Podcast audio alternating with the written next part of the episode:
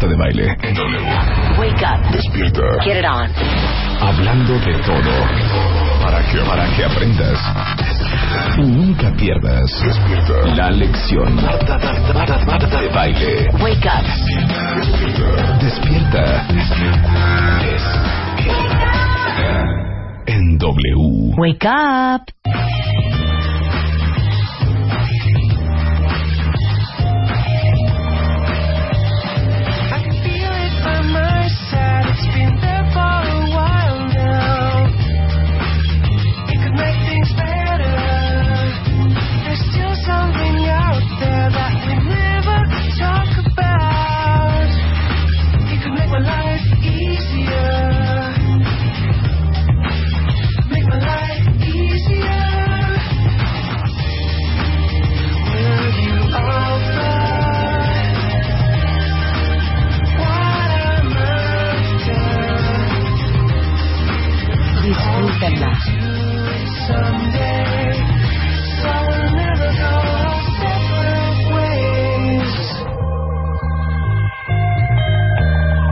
De Francia con amor.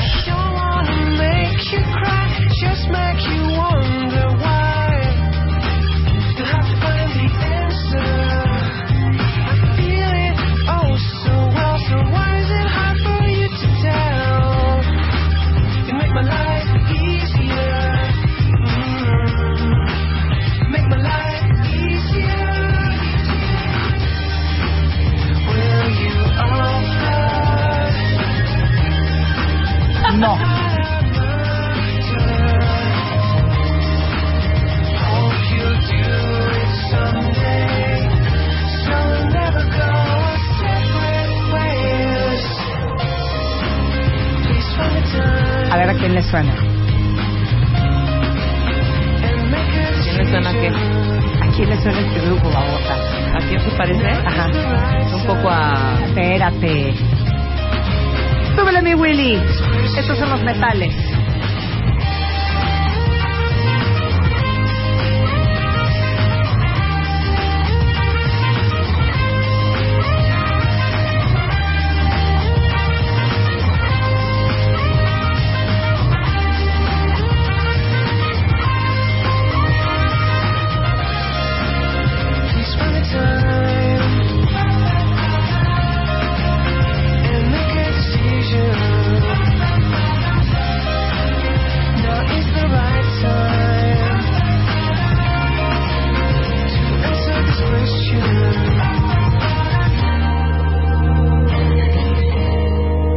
8080. ¿Puedo decir a quién se me hace ¿A poco? quién?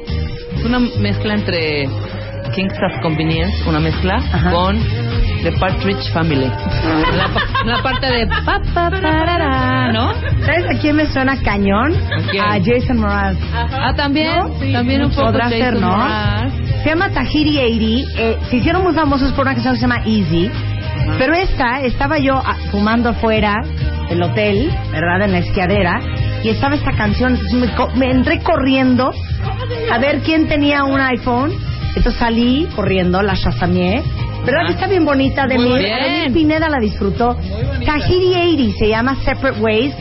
Y inmediatamente lo que procede después de encontrar el nombre de la canción es googlear quién es esta banda. Claro. Y resulta ser una banda de París, son franceses. Ajá. Mitad Una banda parisina. y mitad parisina. Y a mí me encantó Tahiri Está increíble. ¡Buongiorno, cuenta ¡Ya es 2014! ¡Hala! ¡Adiós! ¡Adiós 2013! ¡Adiós! Oigan, qué fuerte, ¿no? ¿Qué parte? Todo. Wow. O sea, estar aquí me parece una cosa tan fuerte. Dice, órale Marta, este año lo iniciaste con muy buenas rolas, enhorabuena. Claro. No, ponme de fondo Tahiri 80 otra vez. Tahiri 80 es la... Sí. la ¿Eh? Eh, Este sí, sí, este sí, sí, este es, esta es la pues famosona de ellos. Que Súbele. produzca, que Se van a acordar. luz. Sí, Elise tiene razón, se parece al Phoenix también. Ustedes son franceses.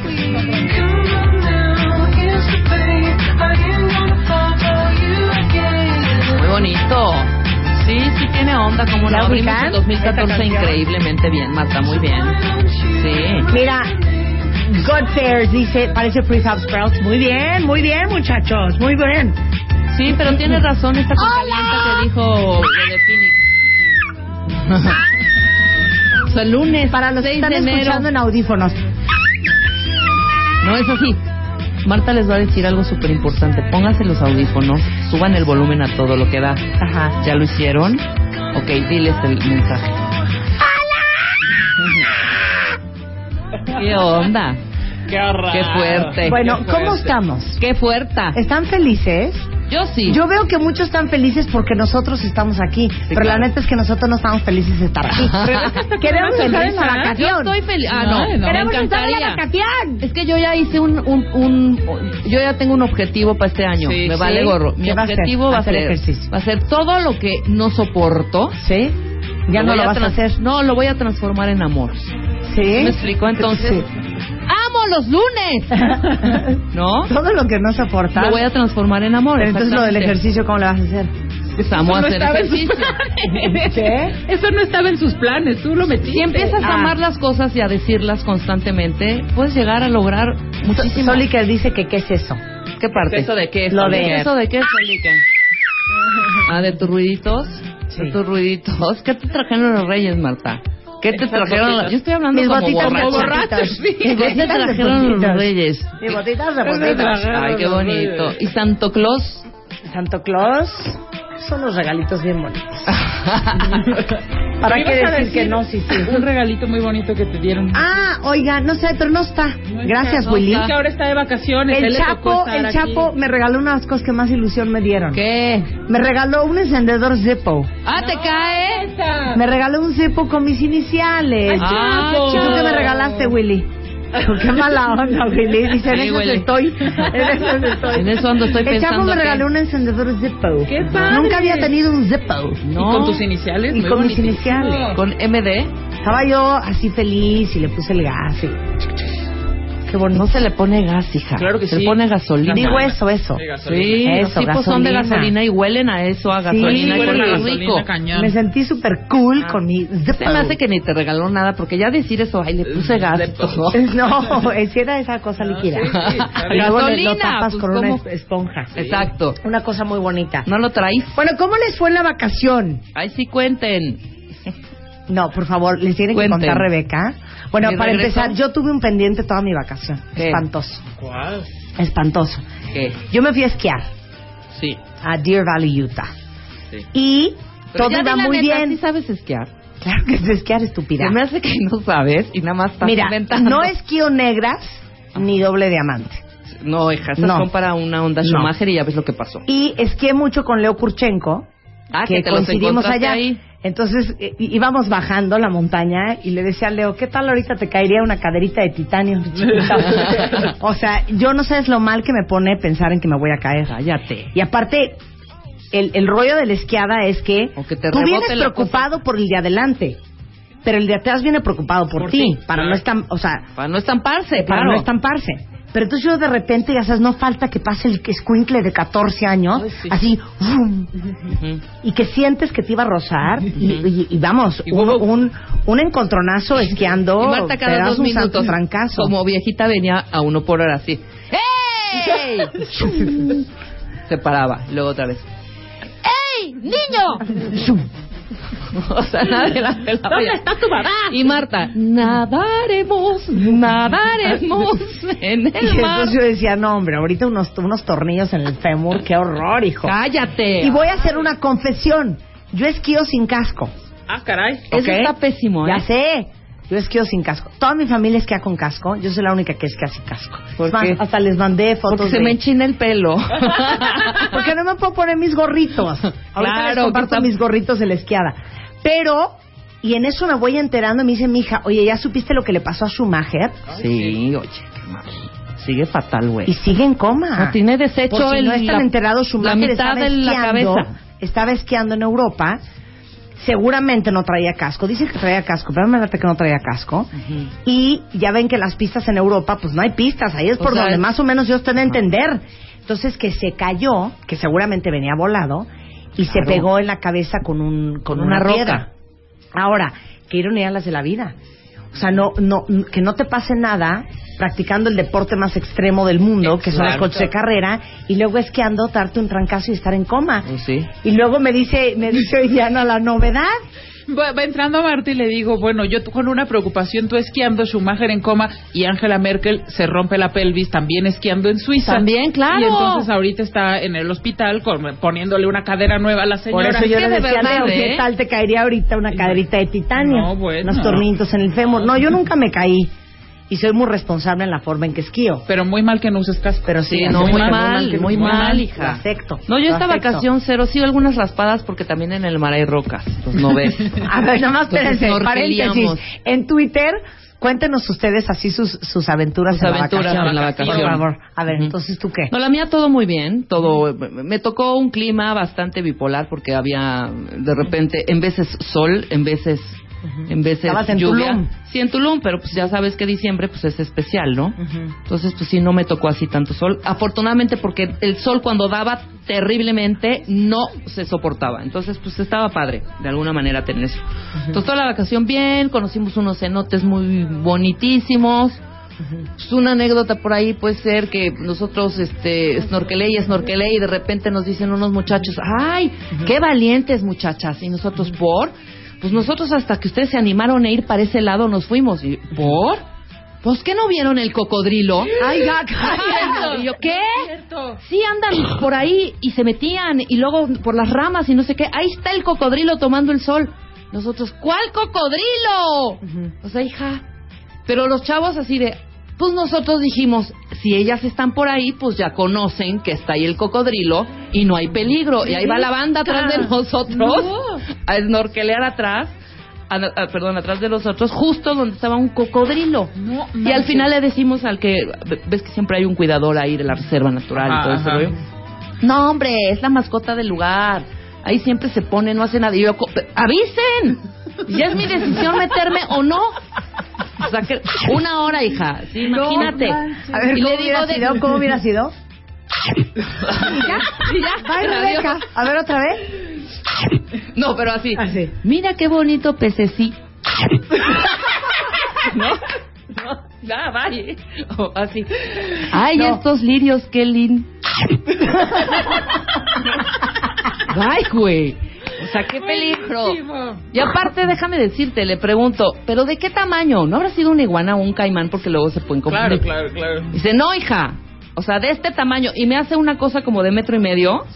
Yo, y luego, eso sí te anda arrancando una, una, Una pierna, pierna. sí. Y no falta, no falta el extranjero.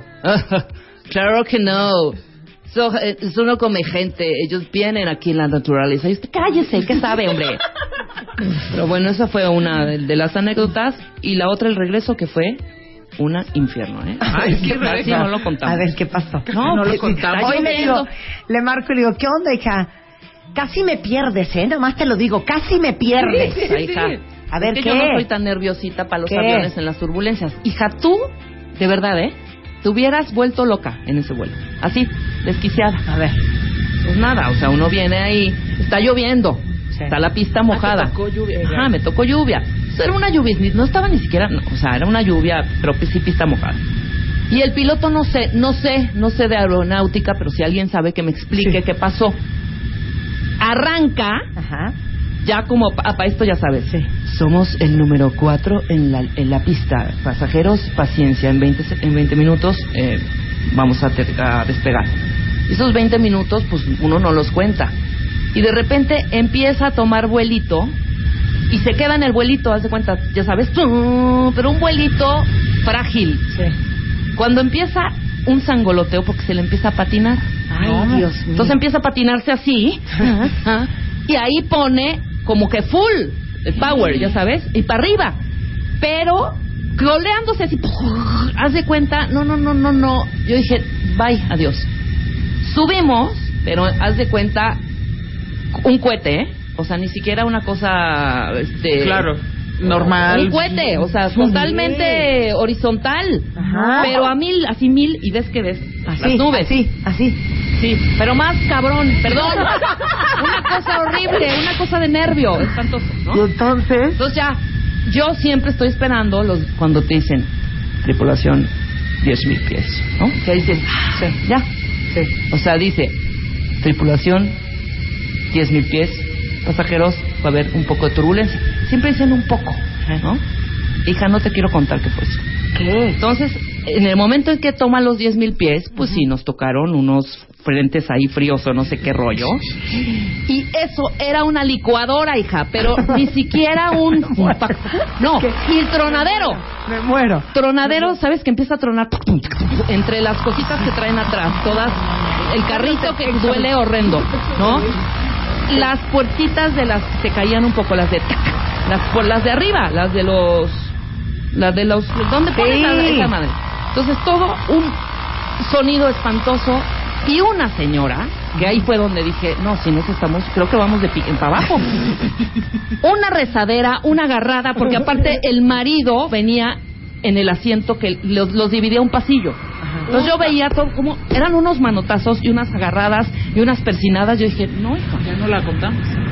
Y es esta parte que sí me impresionó. Entre más turbulencia, subía él más, evidentemente. Ajá. Como para buscar el clarito, Sí, sí, sí. ¿no? Entonces subía, subía, subía, pero a... Y luego desaceleraba y luego otra vez... Y, lo, y nubes, nubes, nubes, nubes. Media hora. En el momento que mi compañerita de al lado me dice, tengo náuseas, quiero vomitar, dije, no, No, esto ya ya, se está cayendo, de verdad. Ay, Rebeca. Entonces yo, ¿qué es esto? ¿Qué está pasando? Y nadie, las todo en silencio, volteo, la mitad del avión rezando y la otra mitad entre ellos que son los extranjeros, los chinos, los Sí, coreanos, los güeros, los Super pelones, jetones con la boca abierta, roncando. Y yo, güey, ¿no están sintiendo que os estamos callando? Bueno, gracias a Dios, cuando yo ya vi el clarito, No, bueno, yo me dije, muero. ya, Sí, no, tú no Me veas. muero. No, no, no. ya Ya vi me el muero. cielo azul y dice, ya pasó esto. Me. Y efectivamente, en ese momento, tin, ton, mira ya, yo, bendito Dios, voy a la barra, ¿quién quiere un tequila? Y todos los del avión, ¡yo! Espantoso vuelo. No, qué horror. Qué espantoso. cosa, ¿eh? Qué cosa más fea. Hija, tú vienes al lado de mí. No, me muero. No, Me yo muero. creo que yo sí te digo, Marta, tienes razón. Voy a rezar contigo. No, neta. Qué cosa más horrenda. No, es espantoso, güey. Ya todo el mundo está aquí que no le cuentes eso porque Marta no va a querer volar nunca. No, qué fuerte, ¿eh? Ay, no, fíjate ay, que mis, mis vuelos no estuvieron mal, pero te digo una cosa, lo vuelvo a repetir, qué malas son las líneas aéreas gringas, ¿eh? Muy mal. No más. Muy Volé mal. en US Airways, qué mala línea aérea. Y ahora la novedad es la siguiente. ¿Qué? Llegamos obviamente para tomar el vuelo de regreso a México vía Phoenix con ocho maletas. Porque Sí. es imposible empacar para ir a esquiar Sí, con no. las Sí, en chamarras, una. con- Sí, con- no. no- y no se puede. Entonces, ocho maletas. Y entonces, con la novedad de que te- tienes que pagar tu maleta. ¿Cómo? La extra. No, No, no entiendo. No, o sea, el boleto que tú compraste es para viajar tú. Sí. Si quieres subir tu- una maleta, son 25 dólares por cada maleta. No es cierto. Te lo juro. No entiendo. ¿Cómo? Ustedes sí entienden lo que estoy diciendo, ¿verdad? Sí, Cuenta sí, bien. Dice. Willy Luz que sí. Sí, tú compras el boleto y estás pagando tu, Tu pasaje. tu- tu pasaje. Tu persona en el Ajá. avión. Ujú. Si traigo Si la maleta, 25. 25 Y dólares. si quiero otra, otros 25 o Otro no te dan. 25. O sea, Y entonces ¿cómo? multiplique 25 por 8 ¿Pero para eso empezar. cuándo? Pues ¿A esto es nuevo, esto es nuevo, esto es nuevo. American Airlines lo hace, US Airways lo hace. Uh, Hay varias. chale, pues no me empiecen a y entonces, obviamente, todas las maletas traían exceso de equipaje. Sí, 25 Claro. más el ¿No? más el Ah, no, no hay exceso de equipaje. Usted tiene que ir a comprar otra maleta Para, comprar el- el una maleta más. Pero Sí. las maletas no pueden pesar más de 50 libras.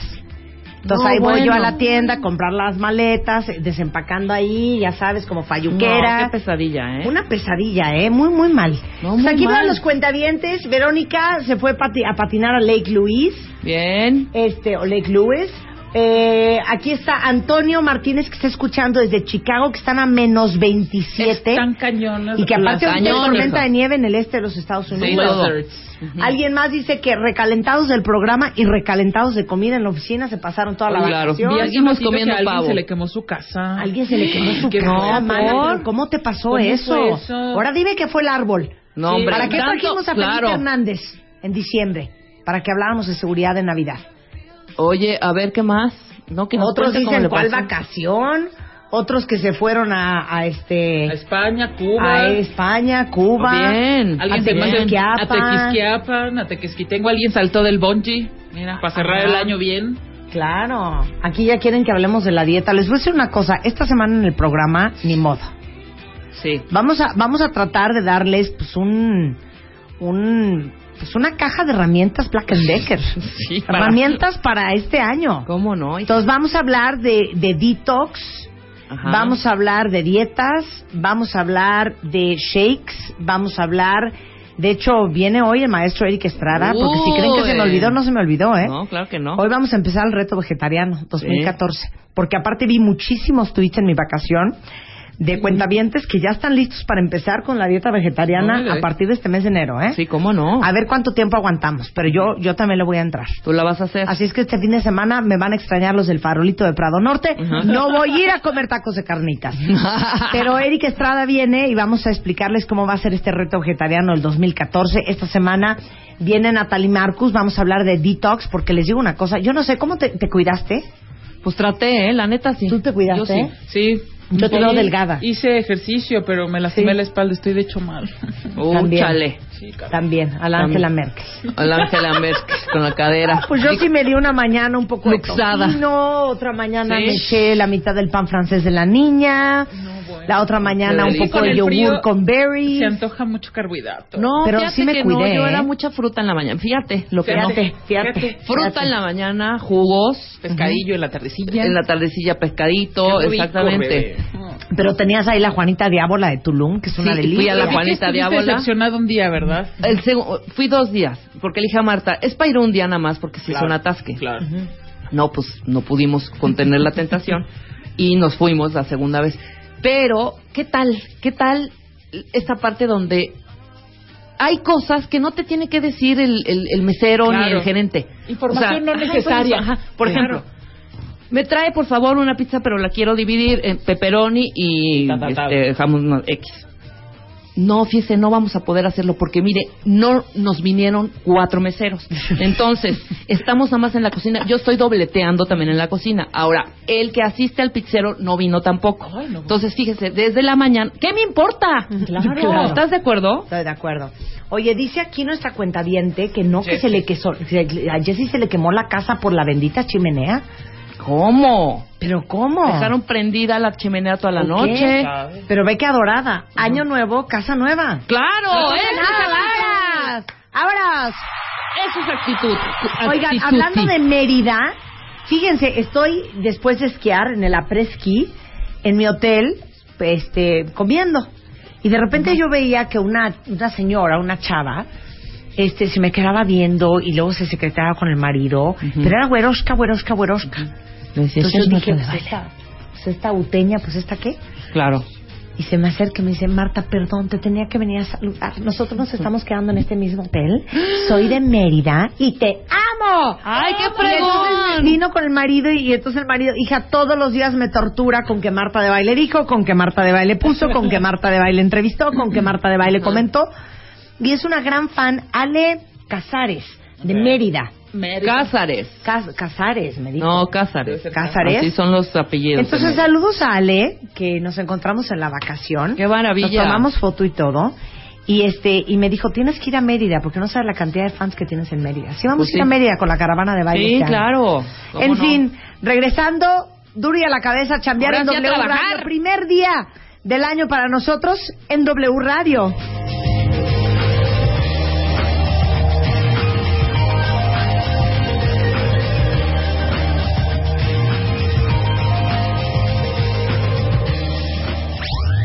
Continuamos. Continuamos. Conti- conti- Marta de baile.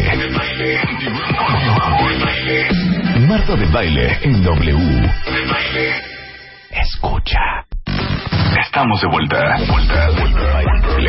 Vuelta. Marta de baile. En W. Escucha.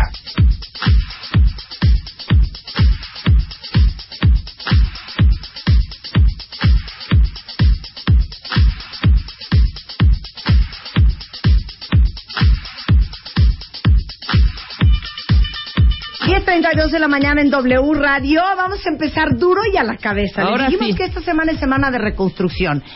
Y no importa qué dieta les demos, qué detox les demos, qué dieta vegetariana hagamos, qué propósitos, si realmente ustedes no se dan cuenta que en la vida no pueden controlar absolutamente nada Ujú.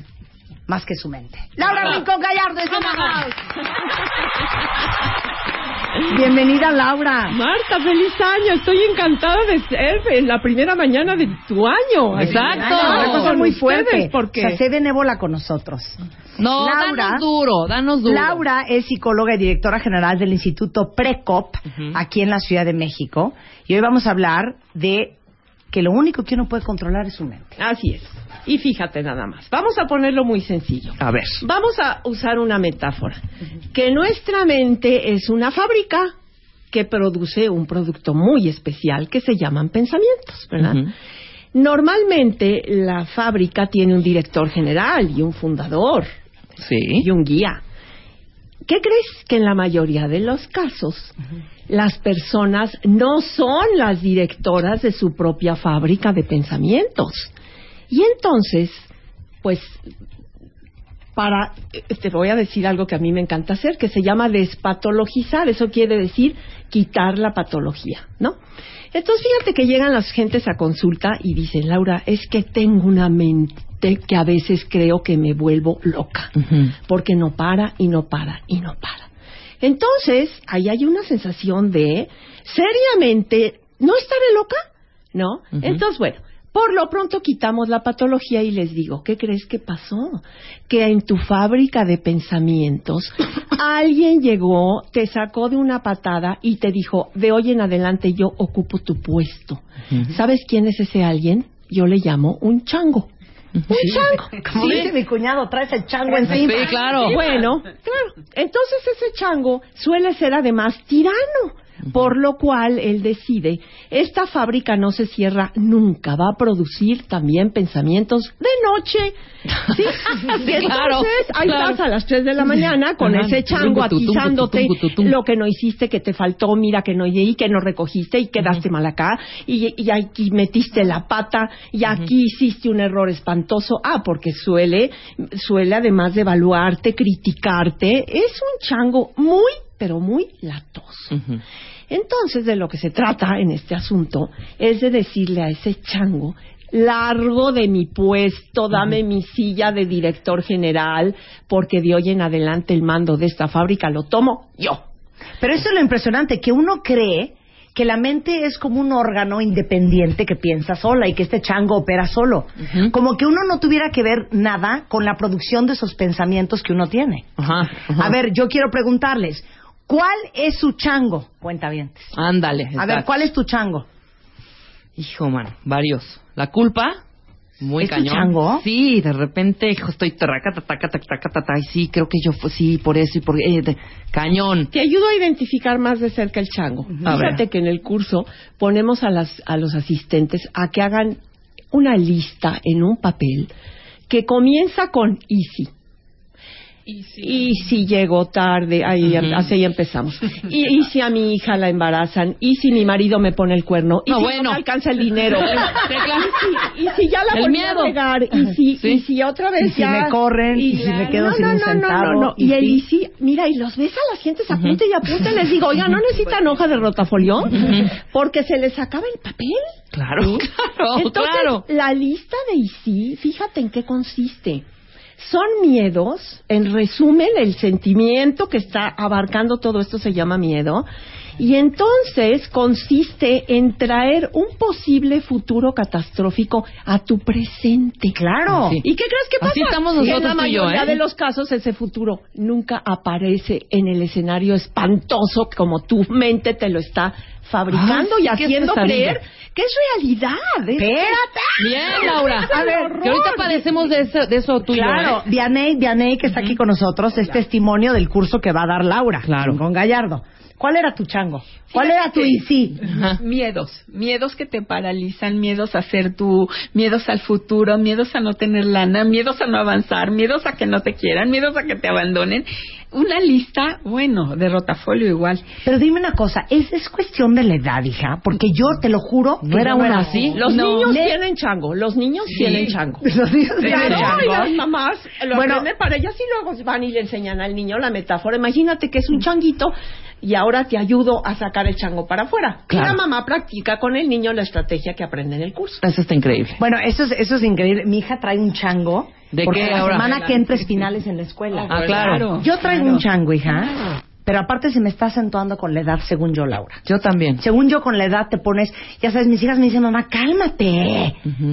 Es que ustedes no entienden. Pero yo ya he vivido más y yo sé que estas tragedias suceden. Pues ¿Ya sabes? estás trayendo un futuro patético Claro. y atormentador. Claro. Sí, Entonces, fuerte. mi hija la mayor este año se va a la universidad. Wow. ¿Sabes el chango que traigo? Del tamaño de la universidad, grande. Claro, así de...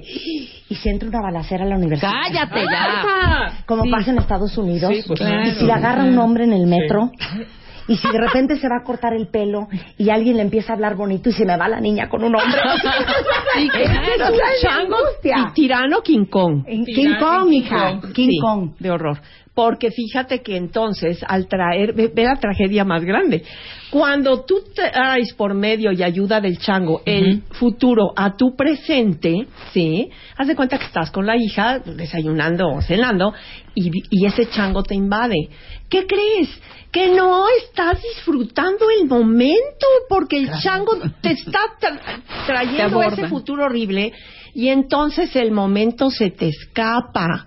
Y entonces, a fin de cuentas, que tu vida consiste en vivir plenamente los momentos presentes, porque el pasado ya pasó y el futuro no ha llegado. No. Lo único que cuenta es el presente. Y si tú traes un chango en tu presente, ¿qué crees que ya no viviste? Ya no viviste, porque porque se te escapó ese momento atormentándote por medio del chango. Claro, o sea, Claro. mis hijas esquiando. Mis hijas esquiando. No las veo. ¿Dónde están las niñas? Claro, Ay, ya no. se estamparon en un árbol. Y se fueron en un Dios. dique y nadie las vio. Y un- un Y en hoyo. eso pasa un ski patrol y yo, claro, ya van por mí. O sea, no, no, no. ¿qué co- y de repente aparecen las niñas y yo, ¿Dónde estaban? ¿dónde están? Sí.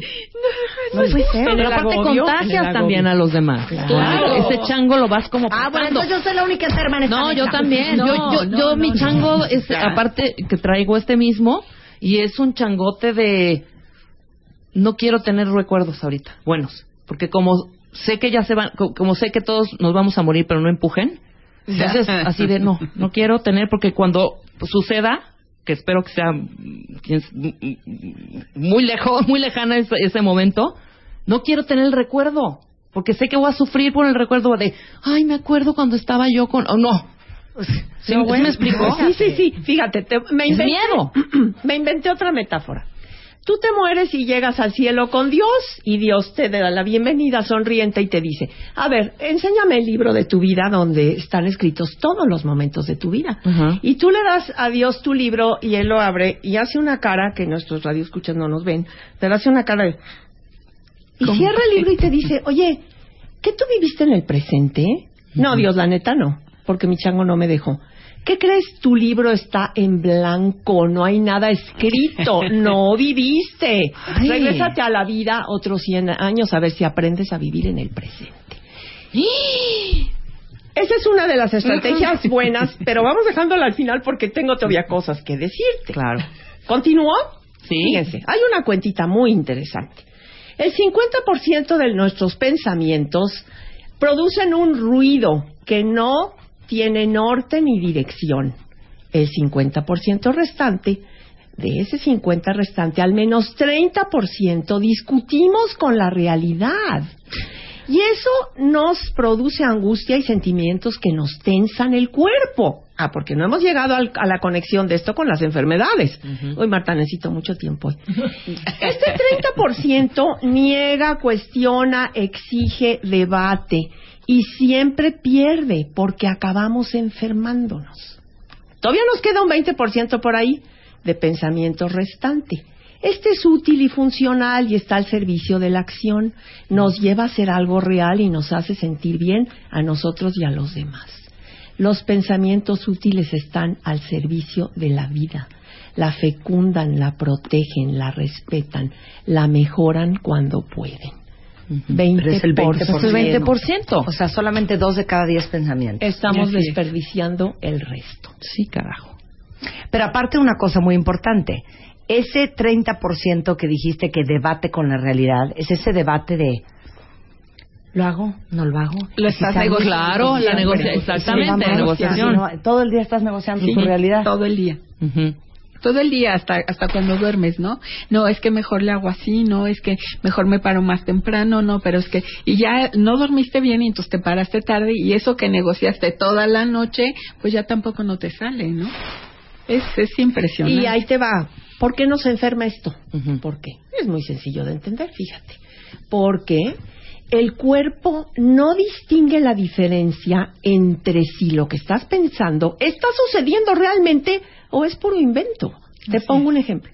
Yo tuve un paciente que en los tiempos de una de las de- múltiples evaluaciones de nuestro país llegaba y me decía, Laura, vivo aterrado y apanicado por la cantidad de deudas, mi negocio era en dólares y entonces veo literalmente a los hombres que entran a mi casa y se llevan mi tele, mi colchón, mis tenedores, se llevan todo porque me van a embargar por mis deudas. ¿Qué crees? Le expliqué.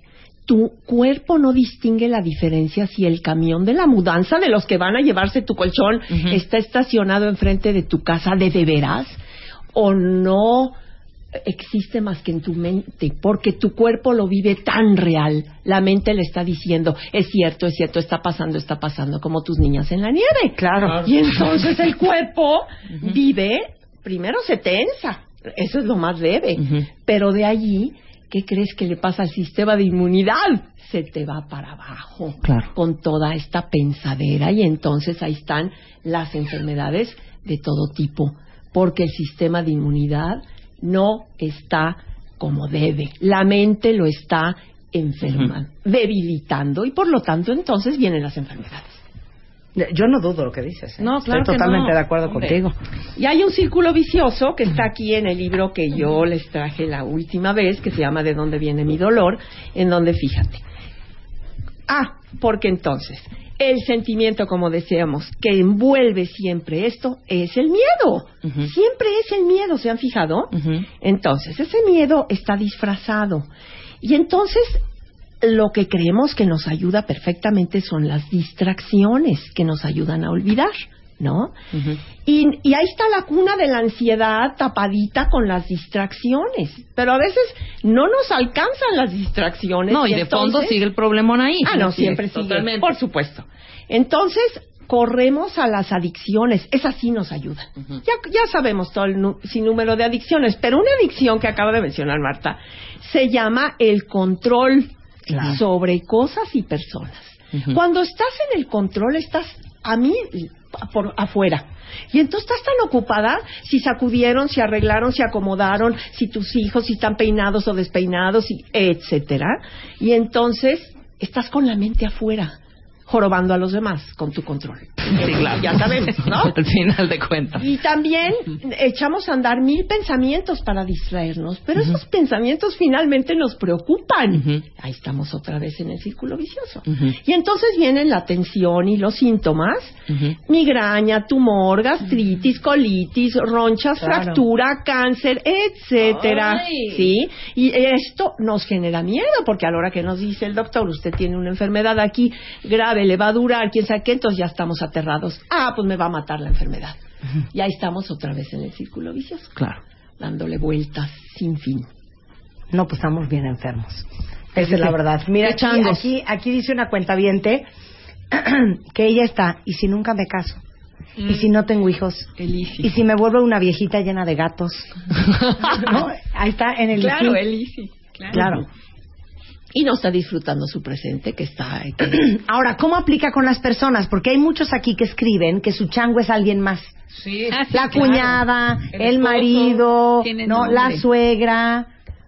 Bueno, claro que el chango es alguien más, porque te Ujú. entretiene, también te distrae la mente el alguien más, ¿no?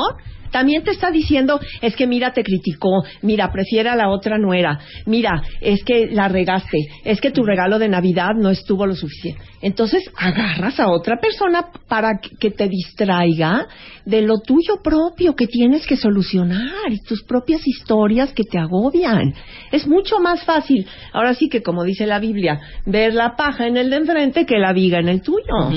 ¿No?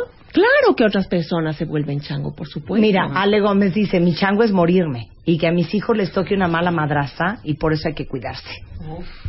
Pues sí, pero cuídate para disfrutar la vida mejor y saca ese chango de la cabeza porque tus niños están vibrando una mamá miedosa y una mamá amargada pensando en que si se muere y la madrastra. Mejor, porque fíjate, por dónde va, vamos a empezar a hablar de soluciones. Ahí va. Pregúntate a ti mismo qué problema tienes ahora mismo.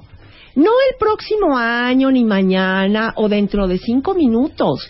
¿Qué está mal en este momento? Y ahorita, ahorita estamos encantadas aquí, ¿sí o no? Sí, Yo estoy feliz de la vida. Bueno, entonces siempre podemos enfrentar el ahora. Pero nunca podemos enfrentar el futuro, ni tenemos que hacerlo. Ni siquiera el futuro de saliendo de aquí si me va a tocar tráfico, no. El chiste es estar eh, clavada en el presente y decirte a ti mismo, en este momento de mi vida estoy bien. Ese es un súper antídoto para el chango, ¿no? Y tú que te burlas de mí aquí y ahora, ¿eh? Aquí, Aquí y ahora. Aquí y ahora. Porque la respuesta, la fuerza, la acción o el recurso correctos estarán allá en el futuro cuando los necesites, no antes ni después. Nunca te adelantes, es la cuestión. Claro. No, planea tantito. Bueno, tu viaje, pues sí, compra el boleto. Eso, que esas cosas sí tienes es que planear un poco. Fuera de ahí, nunca te adelantes. Detente en el momento que estás viviendo y dite internamente, en este momento de mi vida estoy bien. Si tienes un trabajo que te fascina, como es nuestro caso afortunadamente, ahí detente las horas que estás trabajando Ujú. y dite, estoy bien. Yo me digo, este paciente está divertidísimo, estoy encantada con él, o está cañón, qué reto me está poniendo, pero estoy encantado en este momento haciendo lo que hago. Entonces ya la mitad de tu día, pues ya fue padre, ¿no? Eso sí. O el día entero. Claro. Y fíjate que es además vivir el presente. Decirte, decido jugar con mis hijos. Entonces me tiro en el tapete a vestir y desvestir Barbies, a empujar cochecitos y trenecitos, pero ahí estoy 100%, con toda mi mente, porque el arte está en poner la mente donde tienes el cuerpo.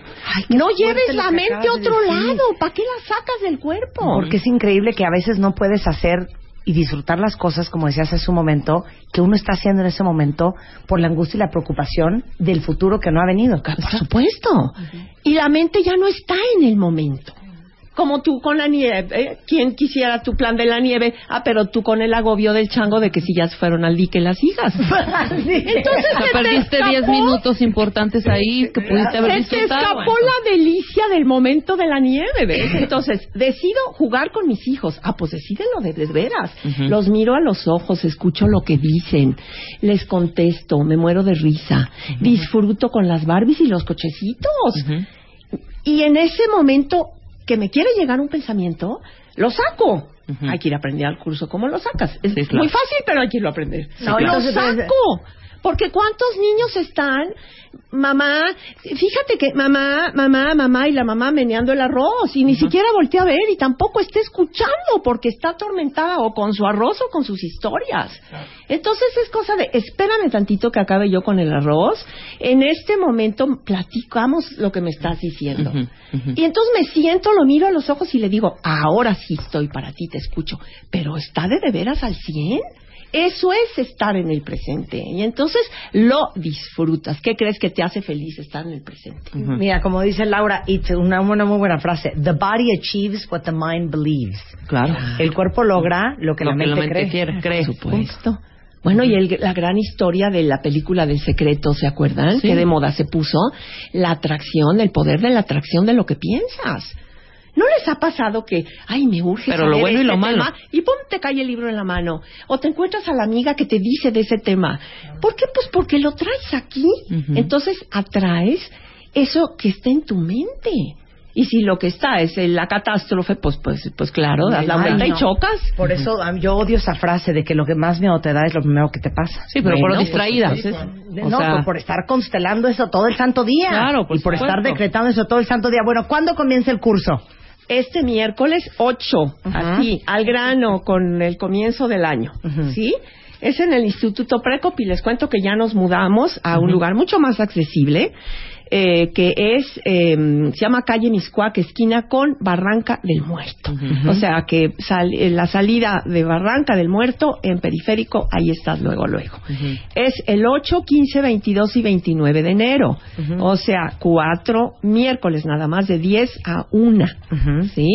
Dirigida a todo tipo de público. Por favor, si tienes chango, es para ti. No te pienses si mm, te servirá o no, eh, voy a dar el ancho o no. La estrategia es de un fácil, maravillosamente fácil. Pero, pero hay que primero hacerte consciente de tus sisis, de una serie de cosas para que sisís. te despidas de todo eso y digamos hagas una limpia en tu mente para que pueda entrar lo nuevo. Claro. Claro. Sí, qué ya. bonito tener paz. Sí. Claro, No, eso es qué lo que te bonito da- tener paz, qué bonito estar contento y disfrutando lo que hay y lo que es. Aquí y ahora. Aquí y ahora. Entonces es 8 de enero y luego, 15, 22 y 29, los cuatro miércoles de enero. ok, de 10 de la mañana a 1 de la tarde. En el Y esto es para todos Pre- los que tengan chango. Y como el cupo es limitado, ya pónganse las pilas. Así es. Y digamos los teléfonos, Ok. 56 35 33 23 y 56 35 42 64. Bueno, para los que tengan gorilas también aplica y orangutanes. pues, o cuñadas, Exactamente. o- o cuñadas o, o la mamá. o- o la mamá. exacto. Suegras insoportables, todas esas historias. Ahí está. Entonces ahí va. El, el teléfono es 56 35 33 23 y 56 35 42 64 Instituto Precop con K punto com. Ahí está toda la información, pero arrancan el miércoles. Conste, nosotros esta semana hemos planeado todo para darle su caja de herramientas Black and. Decker para que enfrenten este 2014 más sanos, más delgados, desintoxicados de la mente, cuerpo y espíritu. Laura, Felices y placer en paz, como aquí. dices tú. Me parece muy Gracias, bien. Marta. Me encanta venir Gracias, contigo. Lau. Hacemos un corte y regresamos con. Híjole, el reto vegetariano sí, ¿eh? 2014. A ver Ahora quién sí de ustedes le entra conmigo. duro. Ya volvemos. Ya volvemos. De baile, baile. Marta de baile en W. Despierta. Marta de baile en W. Wake up. Despierta. Get it on. Hablando de todo. Para que, para que aprendas. Y nunca pierdas. Despierta. La lección. De baile. Wake up. Despierta. Despierta. En W. Wake up.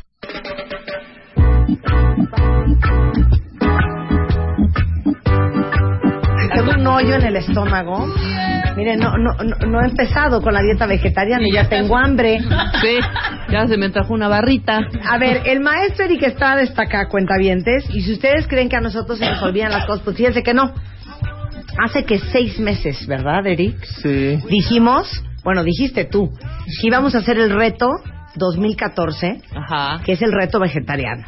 Y el maestro Eric Estrada, a quien ustedes conocen muy bien por ser eh, eh, coordinador del Diplomado Internacional de Plantas Medicinales de México en la Universidad Autónoma de Chapingo, tiene posgrados en agroforestería, maestría en horticultura, nuestro especialista más radical de todos, un hombre de blancos y negros. Me puso el reto de, a ver, hija, vamos a hacer el reto vegetariano 2014, tú y todos los compañeros cuentavientes que se sumen a ello. ¿Por? ¿Para? ¿Para? Principalmente por. Por. Porque el ser humano es el único animalito que vive enfermo, más del 90% de su población. Todos los demás animalitos son más sanos. Si tú vas y estudias las gacelas, los flamingos, las jirafas, los rinocerontes, son más sanos que los humanos. Los humanos, según el Instituto Nacional de Salud Pública de México, 93% enfermos. Los hospitales están saturados, la tercera parte tiene cáncer, la mitad tiene el colesterol alto, la mitad son hipertensos. Entonces, eh, las estadísticas son simplemente desastrosas. Y entonces Cancerología publica hace unos cuatro meses un libro y quiero leer lo que dice la página 99. A ver. Los carcinógenos más conocidos son el grupo de las acrilamidas, que se generan normalmente por la cocción o el procesado de los alimentos sobre todo cuando la comida se cocina a más de 47 grados durante 3 minutos o más. O sea, a ver, güey, espera. Todo lo que se Se cocina te da la mano y te agarras el codo. Dijimos vegetariano. Aparte va a ser todo crudo. Aparte todo crudo, nada cocinado, porque todo lo que se cocina. Eh, eh, por eso traje el libro de cancerología y leí textualmente. eh, eh, los carcinógenos más conocidos, las acrilamidas, se generan a partir de que se cocina a más de 47 grados. El agua hierve a 96. No, pues todo se cocina a más de 47 grados. Obviamente, y se fríe a 180 y se hornea a más de 200 y el microondas a 500. Por eso calienta todo en unos segundos. Todo lo que se cocina produce cáncer. Página 99, el libro se llama Cáncer y estilo de vida y lo edita el Instituto Nacional de Cancerología. Pero cancerología dice, no se espanten, pues total, pues no coman nada cocinado y ya. Y luego dice en la página Hijo de- 82, No, bueno, ¿qué? dice, pero si comen antioxidantes no les da cáncer. Y los antioxidantes están en todas las frutas y todas las verduras, crudas, frescas, como la naturaleza lo da. La naturaleza no da latas, la naturaleza no da hamburguesas, la naturaleza no da pizzas, la naturaleza nadie cocina. El único animal que cocina. La naturaleza no da pizzas, güey. No, no da pizza, sí, me cae. O sea, eh, eh, vivimos un mundo de locos, pero como llevamos eh, por lo menos 500 años viviendo como locos, pensamos que es normal. Como llevamos 10.000 años cocinando los cereales, pensamos que es normal, porque 10.000 años son un chorro de años. Sí, pero les digo una cosa, miren, sin hacerme la de la, la santa ni la de la boca chiquita. ¿Qué? Cuando yo estoy en México, tengo una dieta bastante cuidada, ¿no? Ahora que me fui a la ¿No vacación. más sales? ¿Eh? No, ahora que me fui a la vacación, pues, hijo, comí pizza dos veces, comí pasta. Tocino. Comí tocino una mañana, me comí una hamburguesa otro día. No sabes cómo llegué el sábado a México. Mal. El estómago, bueno, ¿tú cómo te sentías, hija? Fatal. El estómago jugado, revuelto, empanzonada, mal, mal, mal. Y le decía yo a mi familia, es que me urge ya empezar con mis licuados de proteína. Ay, cálmate, cálmate, sana. No, es que el cuerpo se desacostumbra a comer. Claro. Pues sí. ¿Verdad? Así es. Entonces, eh, la tercera parte de la población ya tiene cáncer. Cancerología está saturado. Cardiología está saturado. Se muere un, un infartado cada tres minutos. En Estados Unidos cada minuto. Operan a alguien a corazón abierto en Estados Unidos cada medio minuto. Digo, ¿que no nos vamos a cansar de estar enfermos? No nos vamos a cansar nunca. ¿Vamos a aceptar que hay que vivir enfermos? Pues claro que no. Un diabético con esta dieta se controla en dos semanas. Entonces, ¿de ¿qué, qué no se ha cansado el diabético? Lleva 10 años quedándose ciego. Fíjate nada más, México es un país de diabéticos, un país de diabéticos. Personas que se amputan 78 por día en México. Les cortan una pata. Eh, ciegos por día, 45. Eh, deja de funcionar el riñón, 56 personas. Estos son datos por día. Y estos son los datos de 2012. Entonces, digo, ¿qué, qué, qué, qué, qué nos pasa? O sea, ¿por qué vamos a aceptar que todo el mundo vive enfermo? Aceptar la enfermedad como algo natural. Yo estoy de acuerdo contigo, ¿eh? Miren, aquí desde Lilic Montes que dice, Marta, yo le entro. Bien. Hasta los que ya dijeron, ay no, si, si, no- si todo es crudo yo no voy. Pero es que ni siquiera han visto Pero el ni menú. siquiera saben saben el lo que menú. les vamos a Ni dar de tragar. Y hay cosas crudas que son deliciosas. Pues digo, una ensalada. ¿Qué pero le pone uno a una ensalada? Nada. ¿Qué pero le pone uno a un cóctel de frutas? Ninguno. ¿Qué pero le pone uno a, a- a comer unas nueces y unos cacahuates? Y agua. Yo, yo sí me la podría aventar, ¿eh? ¿Sí? Más bien, es que me la voy a aventar. tienes que hacer? Ok, vamos a hacer una cosa. Vamos a hacerlo con orden. Sí. Quiero que me manden un mail, pero así, o sea, mano en el corazón, ¿eh? Y la otra en la Biblia, en la Torá, en el Corán, en, lo- en- en- en el libro sagrado. Lo que ustedes crean. quieran, de que la van a hacer. Mándenme un mail a radio arroba martadebaile.com Ujú. y díganme, Marta, yo le entro. Porque entre los que le entren, vamos a llevar un proceso y los voy a traer de regreso. y vamos a ver cuánto pesan hoy, Anda. cómo se sienten hoy y cómo cuánto tiempo, un mes. Bueno, quedamos ah, eh, para hacer un símil con los Sí. griegos, Sí. una maratón de 42 días para comenzar. Está bien. Está bien, está 42 bien. días. Sí, Mes y para comenzar. Mes y medio. Mes y medio. Todos nos vamos a morir, pero no empujes, Eri. 42 días sin Pero- tacos de farolito. Así es. Hace, hace tres meses, hace tres meses Isaac Ryan ya llevaba dos inseminaciones in vitro con dos implantaciones de tres embriones. Su esperma no funcionaba. Tenía 300, 305 de triglicéridos, más de 200 de colesterol, se, se mareaba cada que se levantaba. Hizo la dieta vegetariana cruda. Desde que la anunciamos, mucha gente arrancó. Sí. Y, y, y, y, y Isaac, quiero tener hijos, pero no puedo. Inseminación y no funciona. Tres meses de dieta cruda, esperma de primera calidad. Acaba de embarazar a la señora y me dice, cuéntale este logro a Marta de baile. ¡Ey, bravo! Bueno, ¡Qué bien! Víctor Castillo, Erika Ramírez, María del Pilar Acuña, Liz Lara, Mónica Rosales, Yeso Ay, Stone. Ana Lilia, Nidia Franco, No, eh, Fabiola. Rodríguez, Silvia Zavala, todos ellos ya me escribieron, ellos le van a entrar conmigo. Así es. Somos miles, Marta. Nada más una pregunta, o sea, nada más danos chance de rosque reyes, hijo. No, claro que no. O sea, ¿cómo no? No, pe- pe- es que se hornea a 220 fue ayer. grados. No, la rosca Además- no es hoy. Hoy. Fue Fue ayer. pero Fue ayer. ¿Cuándo es la rosca? Fue ayer, ya pasó. Ayer. ¿Es ayer? pasó? Ya, ya pasó. Así Pero que hay no hay problema. hoy... Hay gente... no, hay hijo, gente. ¡Denme mi rosca! Ya pasó. Fue ayer. Así que no hay problema. Bueno, si quieren empezar hoy, yo estoy limpia, ¿eh? Yo nomás traigo esto en la mano. Muy bien. Y esto tiene betabel, gracias Sí. a ti. Tiene este manzana y tiene frutos rojos y Bueno. proteína. Es importante que la gente sepa. Nos enfermamos, el 90% de las enfermedades son producidas por los alimentos. La primera causa de muerte en todo el planeta son los alimentos. Primer lugar, colesterol.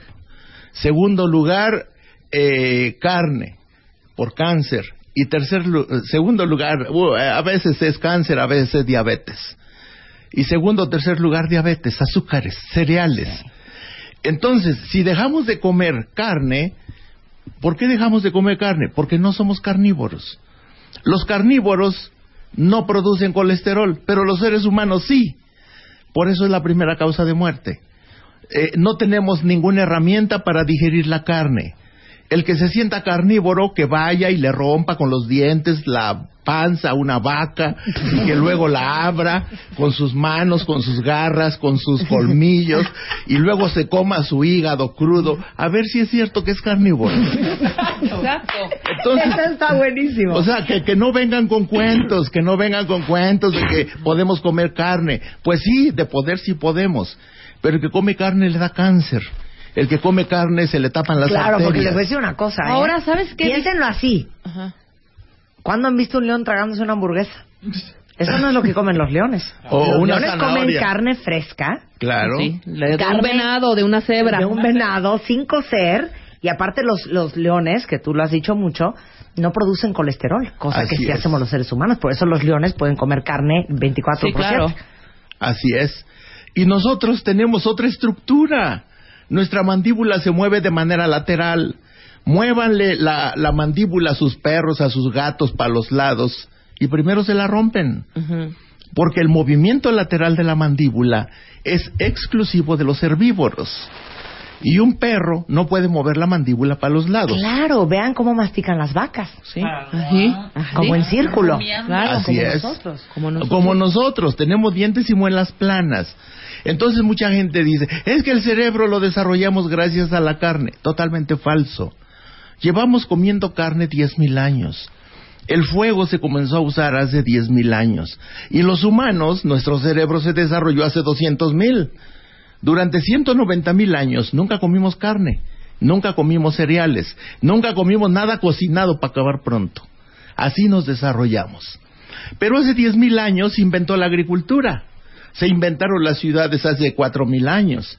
Eh, eh, en México comenzamos a comer carne en abundancia cuando llegaron los españoles con los marranos, cuando llegaron con los con las reses, Pues sí. con las gallinas.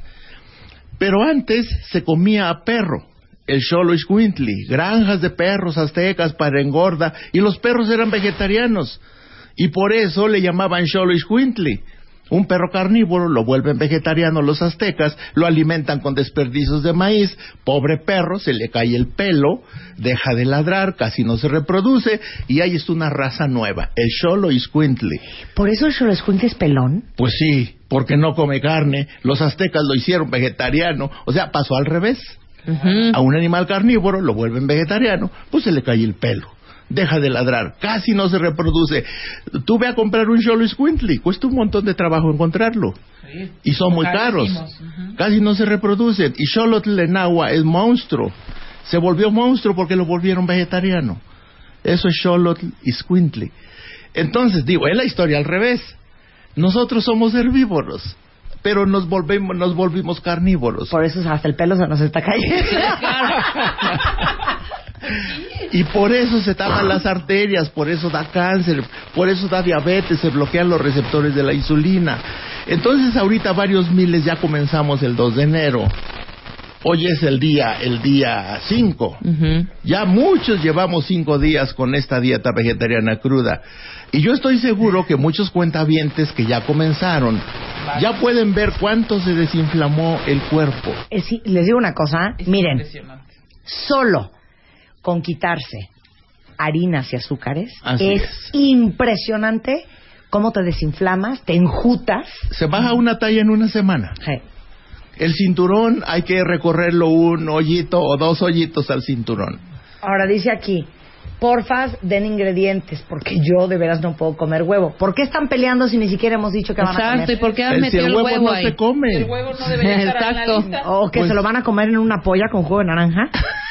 ¿O la clara? Bueno, ahora el reto es no comer nada cocinado. A ver, espérense, espérate. No, espérate. Ahí van las indicaciones. Ojo, todo esto que va a decir Eric está en mi página, en martadebaile.com, para que no se hagan bolas.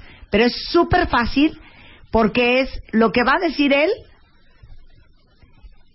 y todo lo demás lo pueden hacer. Ok.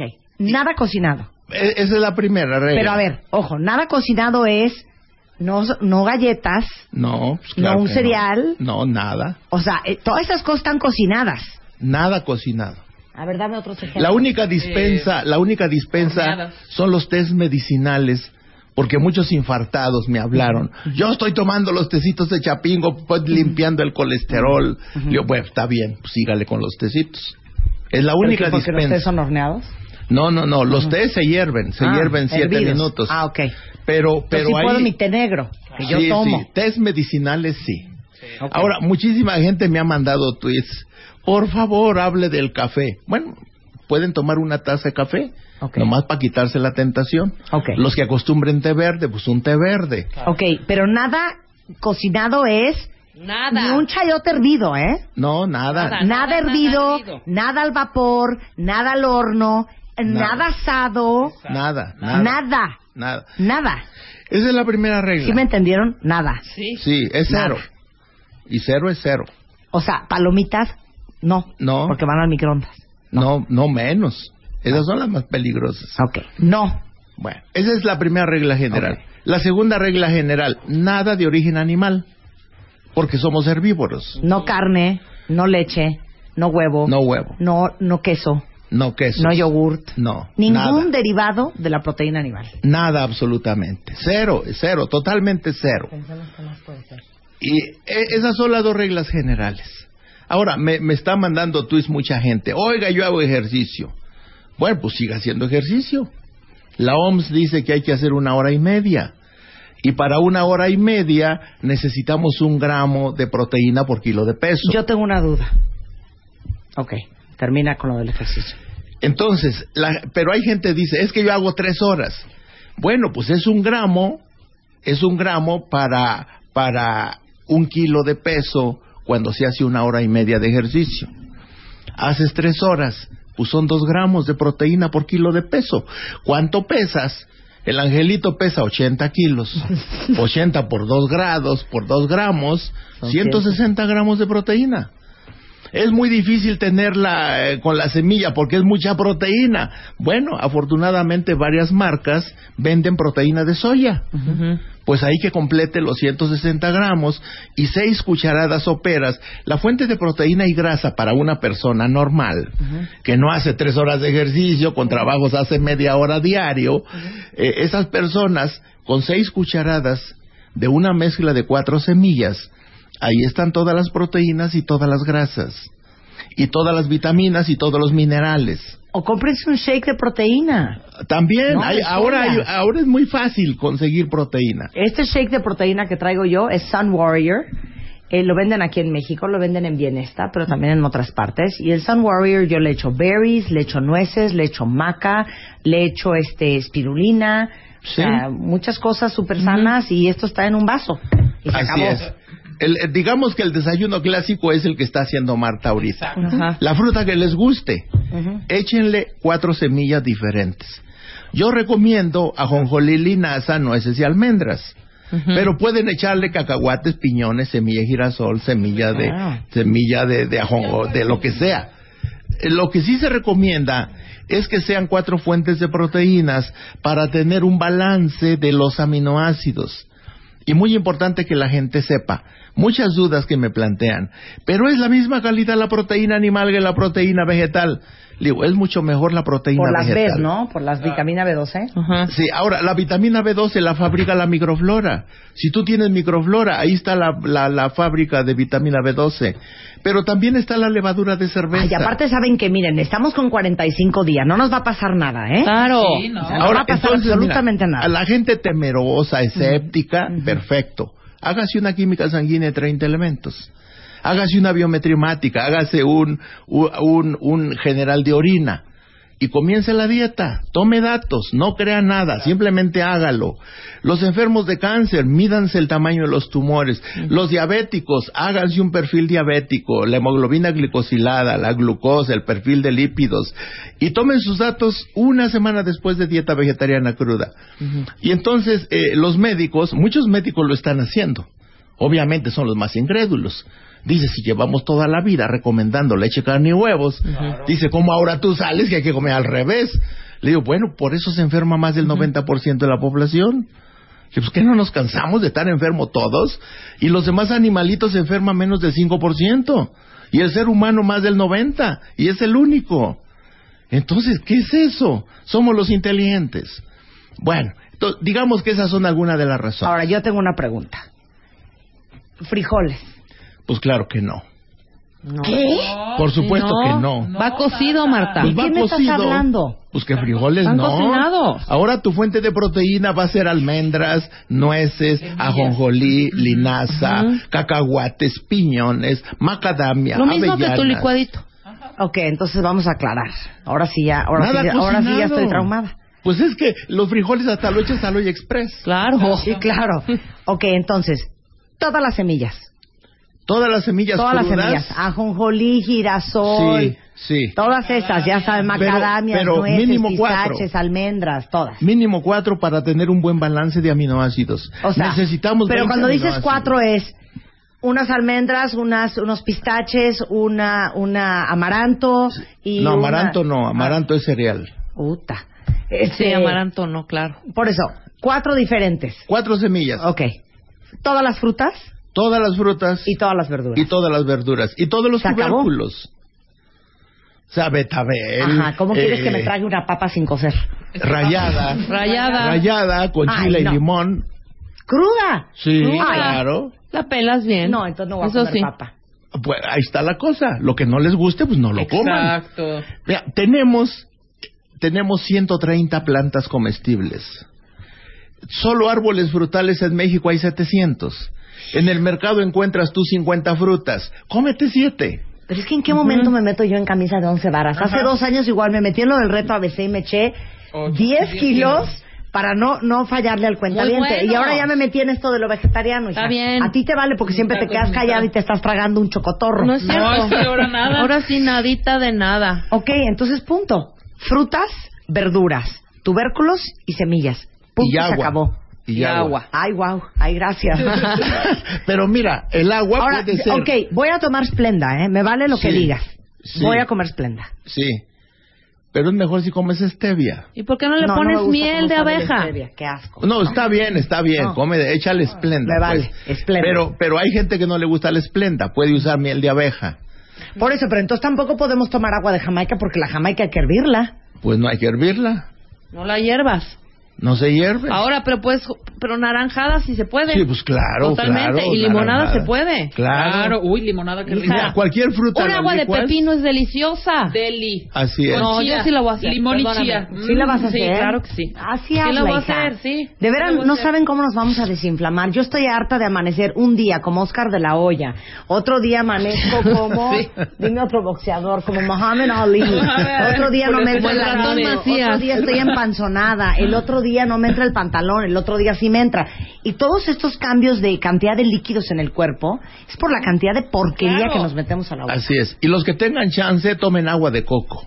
Uy. La la pulpa no. Ok. La pulpa Sí, no. la pulpa no, El porque agua tiene sí. mucha... ¿No vamos a engordar? No. No, el agua de coco es un, es Ok, un ahora suero danos una ilusión. Si bien sanos, bien sanos, qué padre. ¿Vamos a bajar de peso? Sí, un kilo por semana, en promedio. Wow. hasta llegar al peso fisiológico. El peso fisiológico es el peso que marca la naturaleza de acuerdo a tu diseño, tu estatura, tu complexión, tu genética. Con esta dieta vamos a llegar al peso fisiológico. Hay gente robusta que tiene un tórax muy ancho, huesos muy gruesos, pues obviamente nunca va a ser delgado. Porque su genética es de una complexión muy robusta. Claro. Pero hay personas muy delgadas que sí van a bajar mucho de peso porque van a quedar muy delgadas. Pero, pero la, la cuestión, fíjate Marta, por eso lo anunciamos hace seis meses, porque el único problema de la dieta es psicológico. Sí. Ese es el único problema. O sea, es psicológico. Si tú estás muerta de ansiedad porque no vas a ir a los tacos del pastor, pues no comiences, vete y cómete tus tacos del pastor y infártate. No hay problema. Doctor. Pues- no pues digo. grosero, doctor. No, a ver, pero- aguanten ahí, aguanten ahí. Sí. Dudas en el Twitter, ahorita las resolvemos, no se vayan. Continuamos. Continuamos. Continuamos. Marta de baile. Marta de baile en W. Escucha. Ya regresamos. Regresamos. Marta de baile en W. Marta de baile. Préndete. 294 cuentavientes de más de medio millón que me siguen en Twitter apuntados. Qué vergüenza. ¿eh? Sí, es muy poquito, ¿eh? O sea, de veras. El, el punto Bueno, más, cero más los que, más los que dijeron en Twitter y que no han mandado un mail. Pero mándenme un mail a radio arroba martadebaile.com. Hoy que vamos a empezar con el reto vegetariano 2014 con el maestro Eric Estrada. Para que yo pueda darle seguimiento a ustedes. Pero el chiste es también que se tomen una foto, que se midan la cintura, que se es. pesen. Que se hagan una química sanguínea de 30 elementos. Ajá. Exacto, para que vean Para que el antes y el después. 45 lípidos, días es lo primero que les estamos pidiendo. Así es. Nada cocinado, nada es nada. Nada es nada cocinado y absolutamente nada de origen animal. Ni leche, ni carne, ni, Ni huevo, huevos. ni pescado, ni atún, No. ni queso, ni yogurt, nada de origen animal. Nada. Frutas, verduras y semillas. Punto y se acabó. Sí. Sí. Y agua. Ya me veo yo en 40 días de buenos días. Esto es W Radio. Pero ¿por qué? Y Es al pelona. revés. Y pelona. revés. Y pelona. Pelona y chimuela. Oye, aquí hay dudas. Eh, varios cuentavientes que dicen que están súper delgados. Ay, sí, tú. y que les da favor bajar más de peso con No, esto. no, no, no. El peso fisiológico con la dieta No se Sí. baja si no. se baja si no es necesario. Por eso todo el mundo dice, ¿por qué el maestro Eric Estrada no es espiritifláutico? Pues no. Pues porque yo nací muy robusto y voy a morir robusto porque tengo unos huesotes y una caja torácica grandota.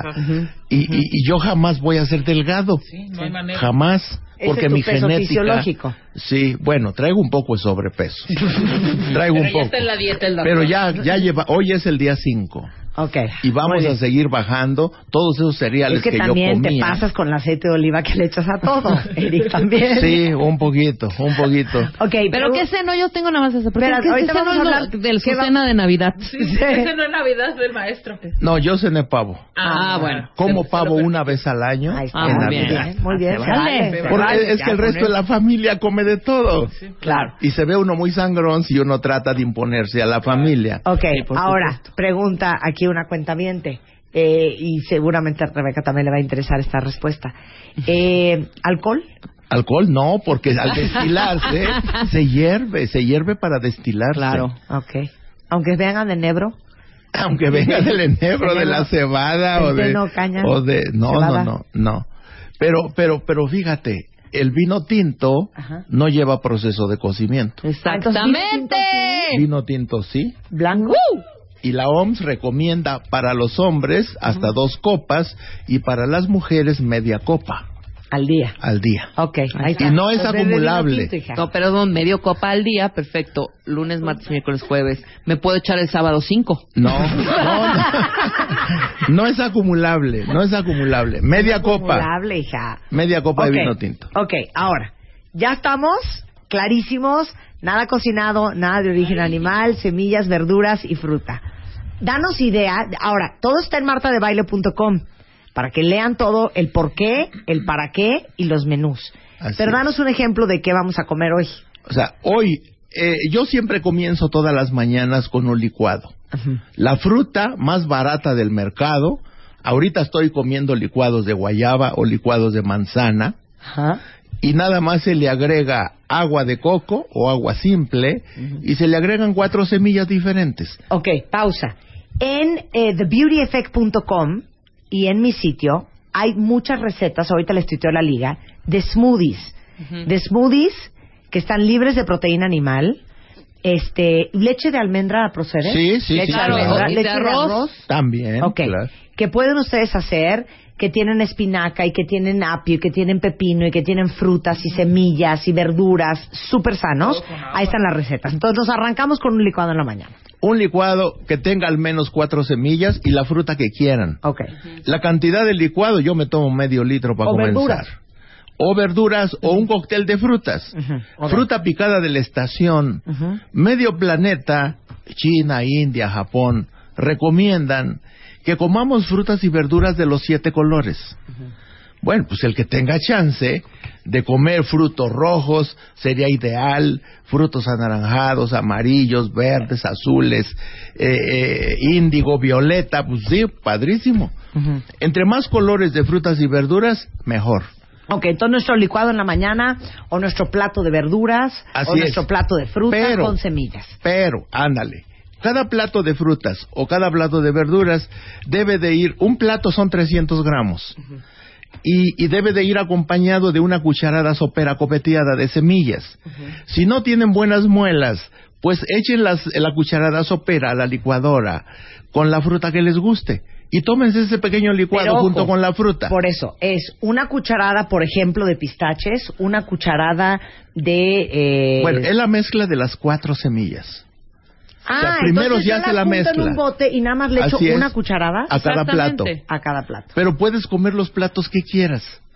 La Organización Mundial de la Salud, el Instituto Nacional de la Nutrición, recomienda un plato de vegetales por cada 10 kilos de peso. El promedio mexicano, 60 kilos, 6 platos.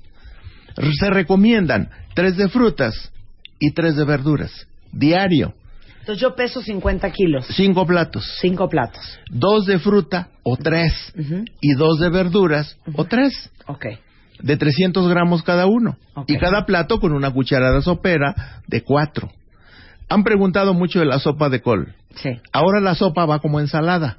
Los y no mismos va, no va ingredientes. caliente. Claro. Pero ahora le van a echar aceite de oliva, un poco de limón, yo le echo un poco de chile piquín y sabe riquísima. Hoy, el otro día me comí una ensalada en Estados Unidos deliciosa, nunca se me había ocurrido. Una ensalada César con chile piquín. Sí, pues sí. Y tenía un pollito tan resabrosísimo. ok. Ahora, la ensalada que yo como todos los días, un kilo de ensalada o kilo y medio de ensalada diario, que es lo que estoy comiendo ahorita, pongo a marinar media media cebolla morada, finamente rebanada, Mm, en el jugo de dos limones, a remojar, con una cucharadita cafetera de orégano molido. Se revuelve y se deja marinar. Mientras se cortan en rebanadas de preferencia iguales, jitomate, pepino y manzana de color verde. Se revuelve, ya que terminaste de picar todo, digamos, un pepino, dos jitomates, eh, una manzana. Si les gusta, pues dos manzanas. Si le gusta, pues dos pepinos. O sea, no hay límite. Claro, no hay límite. Se revuelve y ya que se revolvió, se corta un aguacate en rebanadas Ay, qué rico. y se forma una hélice arriba de la ensalada. Yo estoy comiendo un kilo de esa ensalada diario. Bueno, les digo mi ensalada favorita del mundo mundial, porque ya me di cuenta que odio la lechuga, la odio. Bueno, pues, Espinaca, Ah, arúgula deliciosa. y berros. está bien. Jitomate cherry, palmito, aguacate y Está bien. pistaches. Pues bien rico. No sabes la delicia. Bueno, Ahora, sí podemos usar aderezos aderezos, de bote. aderezos de origen vegetal, sí. Ah, ok. Aderezos de origen animal, pues obviamente no. Cremas, mayonesas, Pero yogures. vinagre de manzana, por ejemplo. Sí. Los, los vinagres, pues eh, eh, el Instituto de no. Cancerología dice que México es primer lugar de cáncer de estómago Mm. por el vinagre de los chiles en vinagre. Ah, ok. Entonces, los vinagres en general, de preferencia, no. Ok. Pero si se usan unas gotitas, yo ayer que comí acá en el DF con mis hijas, eh, fui a un restaurante, puse una ensalada de espinacas con peras y una vinagreta de aceitunas. Pues sí, pues digo, yo nunca como vinagre, pues un día que coma vinagre no pasa nada. Ok. Claro. Ahora, preguntan varios cuentavientes diabéticos. Los diabéticos. ¿Qué onda con la cantidad de fruta? Así es. Es muy importante que los diabéticos sepan que, que en mi página ericestrada.com hay una lista de cuánta glucosa libera cada alimento. Y la lista es de 180 alimentos. En ericestrada.com. Ahí está la lista y, y voy a buscar el archivo y te lo mando para que lo subas a Creo tu que página. está en mi Sí, sitio. creo que ya lo habíamos usado. Creo sí. que ya lo Sí. El eh, índice... el índice glicémico, de, los glicémico de alimentos. los alimentos. Ahorita Entonces, un diabético, un diabético puede comer tunas que ya no hay, pero ahora que vuelva a haber coman tunas. Un diabético puede comer cerezas que están muy caras, pero ahorita sí hay. Pero eh, fruta barata, toronjas, chabacanos, duraznos, peras, manzanas.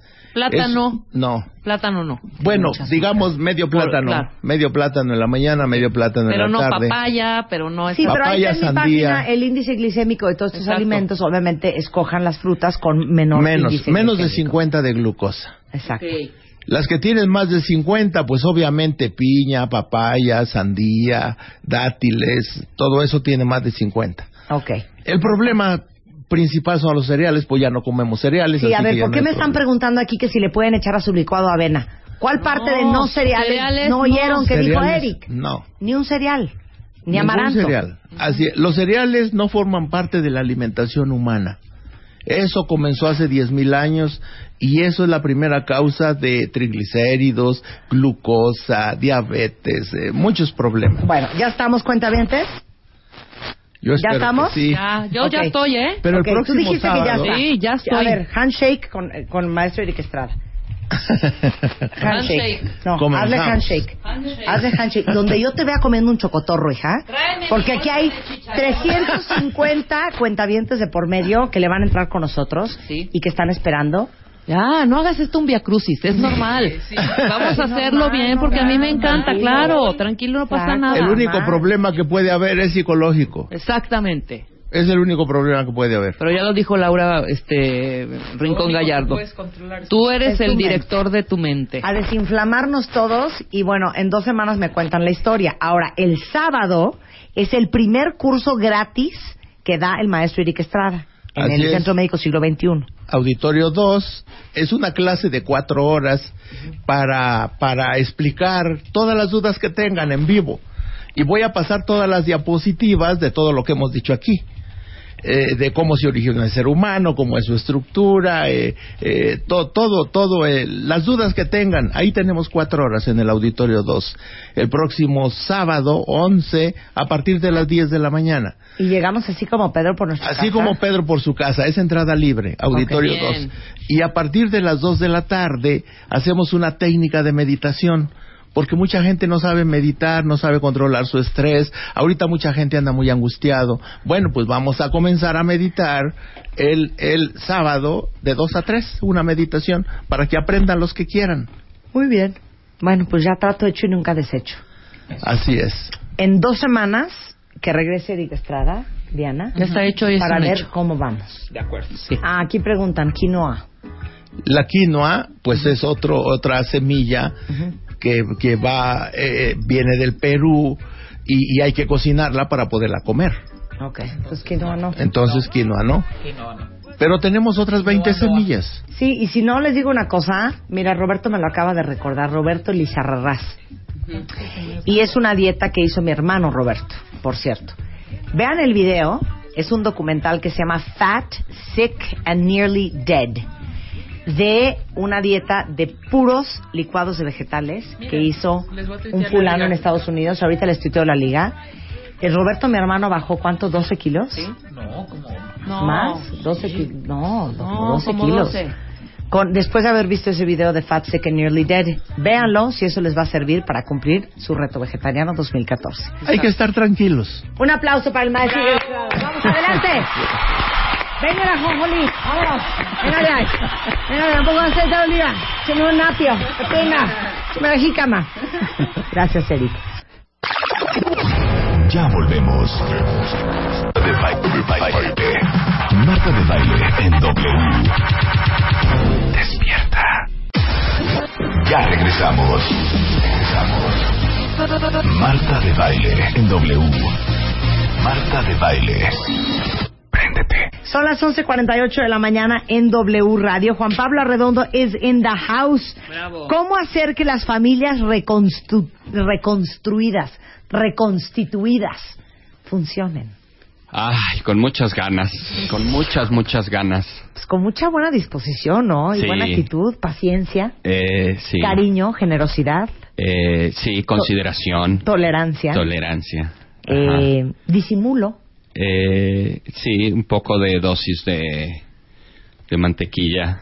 Sí. Pero estamos hablando de familias cuando son los tuyos y los míos Ajá. y a veces hasta los nuestros. A veces hasta los nuestros. Sí, de entrada tenemos que eh, entender que, bueno, una familia compuesta, porque, bueno, cuando por ahí se puso que, que era el tema familias compuestas, decían, bueno, ¿qué es eso? La familia compuesta es cuando, pues, dos personas se unen, eh, básicamente, y, pues, uno o ambos tienen hijos, eh, y a veces también, bueno, pues tienen hijos eh, ellos dos, ¿no? Es decir, los famosos, los tuyos, los míos y los nuestros. A ver, ¿quién de ustedes tiene familia reconstituida? Porque aparte esto puede aplicar hasta para cuando todavía no estás casado. Por supuesto. Porque es tu novia y tú y sus hijos y los tuyos y, ¿no?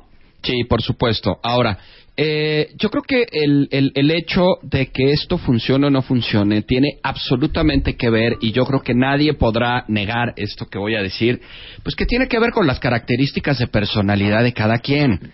Si tú te vinculas, siendo mujer, con un hombre que es complaciente, que es considerado, que es tranquilo, que es afable, pues evidentemente el proceso de adaptación a una situación de, de familia compuesta será mucho más fácil que si estás vinculado con un ogro o con una persona intolerante, con un cuate reservado, con un cuate Difícil. probablemente difícil. Y este, peor aún, que no le gustan los niños. eh, rígido, intransigente, que no le gustan los niños. Entonces, claro, esta situación por sí sola hace la gran diferencia.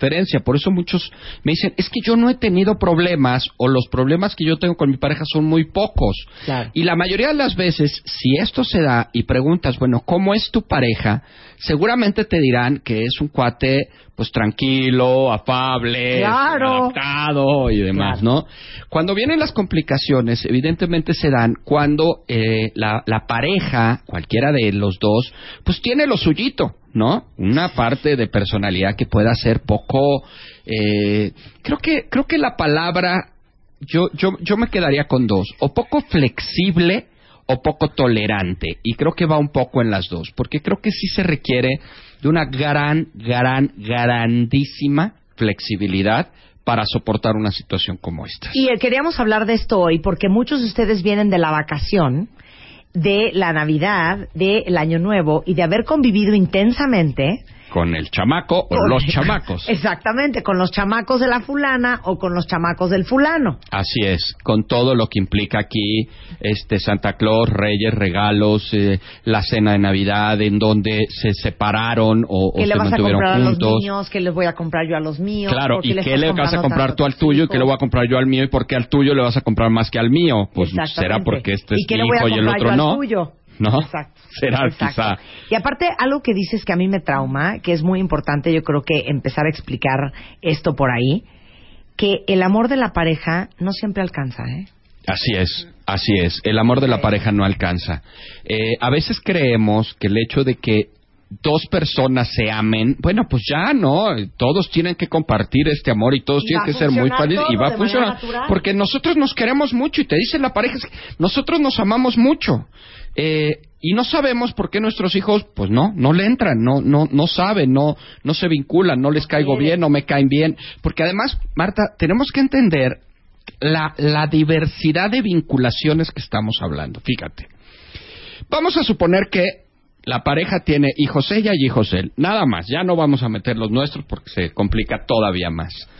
Aquí no solamente necesitas que tus hijos le caigan bien a tu pareja y que sus hijos te caigan bien a la tuya, sino además también tú les tienes que caer bien a ellos y ellos a ti. Y tus hijos también le tienen que caer bien a él. O sea, no es que solo te caigan bien, sino también tú les caes bien, porque probablemente la que no les caes bien eres tú. ¿No? Y además, luego métele el peor de todos, que ellos se caigan bien, es decir, que los hijos No, se acepten, ¿no? claro.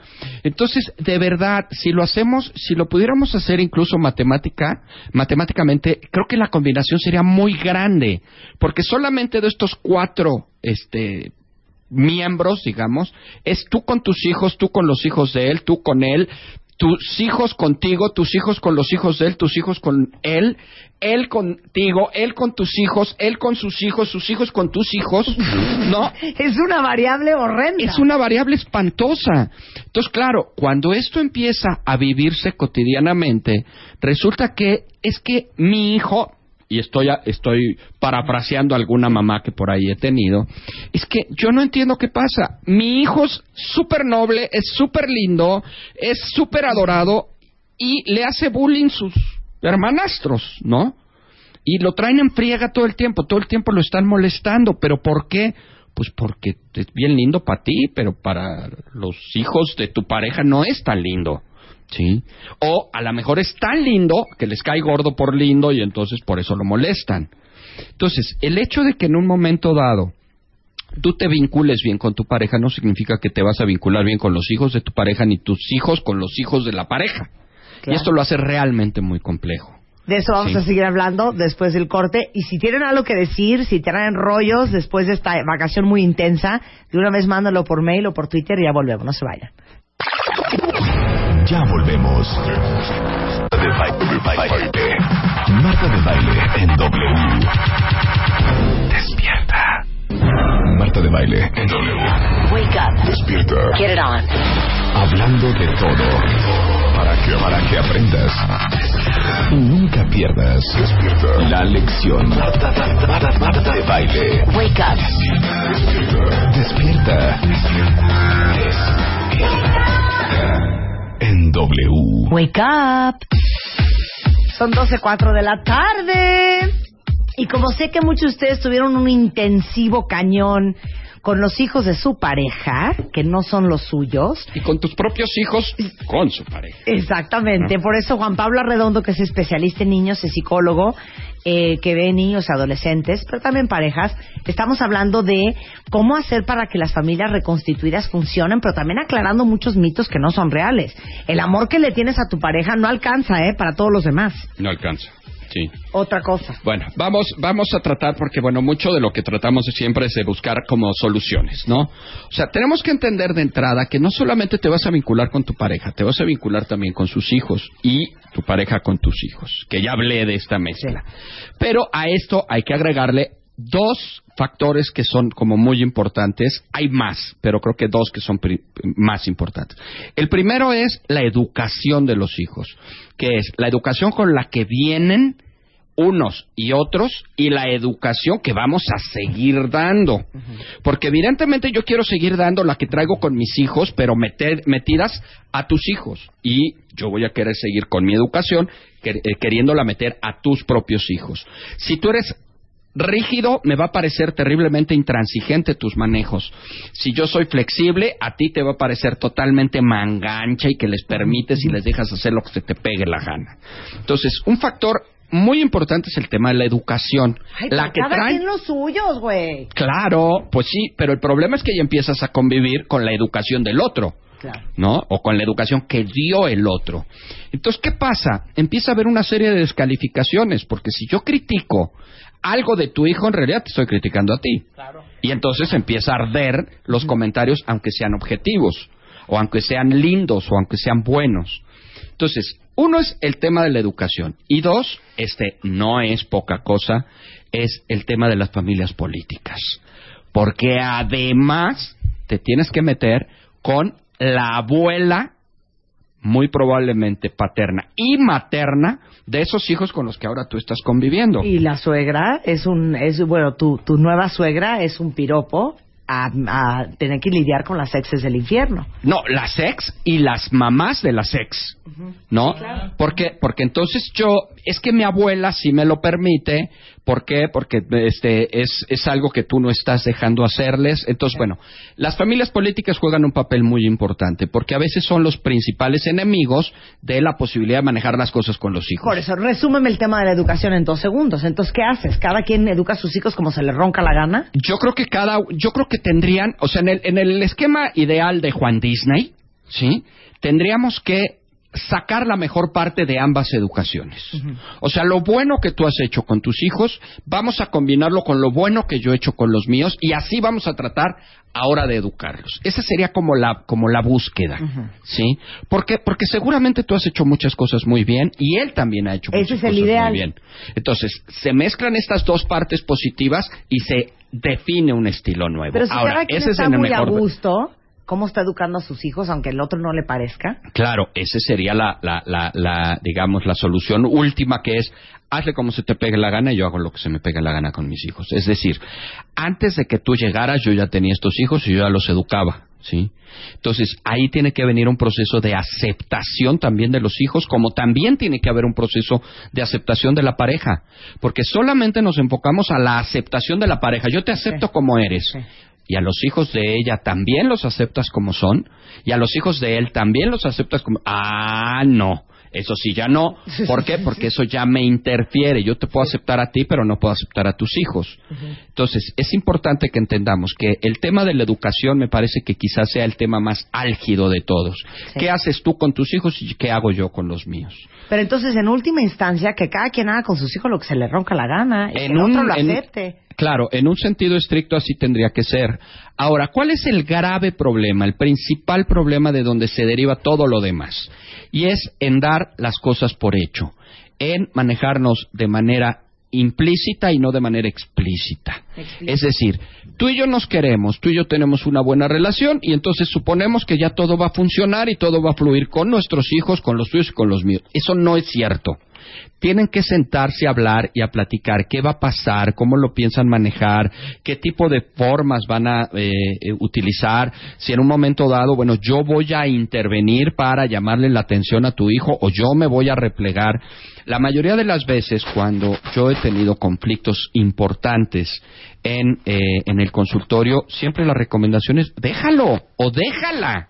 ¿Sí? Tú repliégate, hazte a un lado, que ella se pelee o que él se pelee con ellos.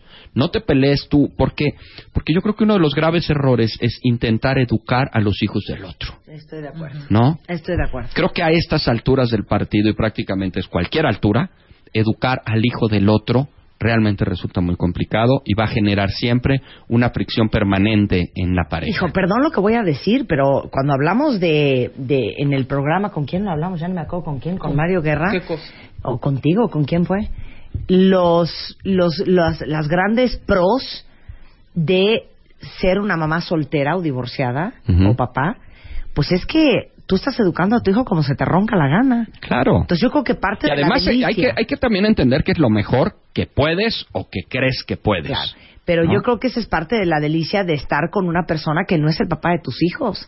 Que tú haces con tus hijos lo que se te ronca la gana. Sí, Y claro. que él haga con sus hijos lo que se le ronca la gana. Así es. Ahora, creo que valdría la pena tener ciertos grados de objetividad y de flexibilidad para recibir comentarios de algo que puedas estar haciendo mal, como lo puedes Totalmente. recibir de cualquier persona, ¿eh? Totalmente, sí, pero si piensas que ahora, porque ya están ustedes dos juntos, tus hijos y los de él ahora van a vivir bajo las mismas reglas cuando tus hijos en tu vida, en su vida, se han sentado a comer en la televisión y han comido en el, en el comedor y sus hijos siempre comen viendo tele, créeme que a ellos no les va a parecer sentarse en el comedor, No, claro que no. ni a los tuyos sentarse en la tele.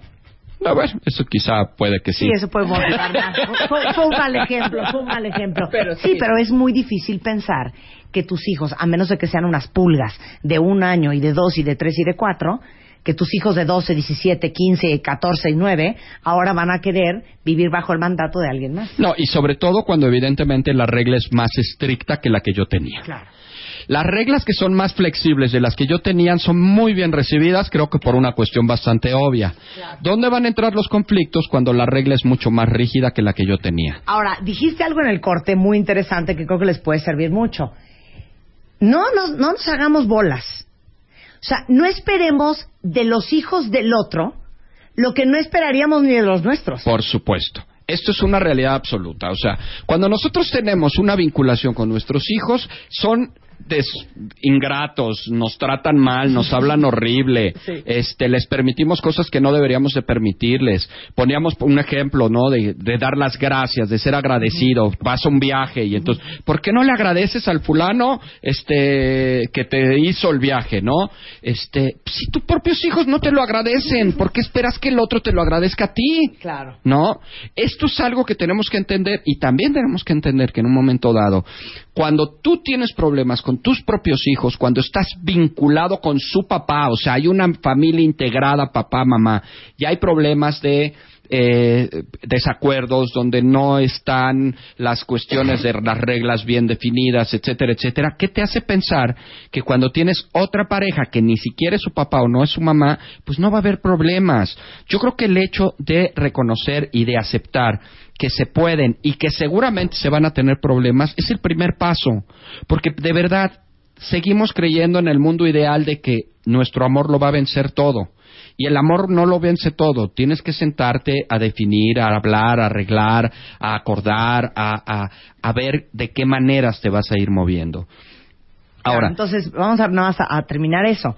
No le exijas a tus hijos, a los hijos de tu pareja, que sean contigo como no son ni tus hijos. claro, por supuesto, por supuesto. Y peor aún, Es que no me cuando dio las tus propios por la hijos tam- cena. Perdón, ¿eh?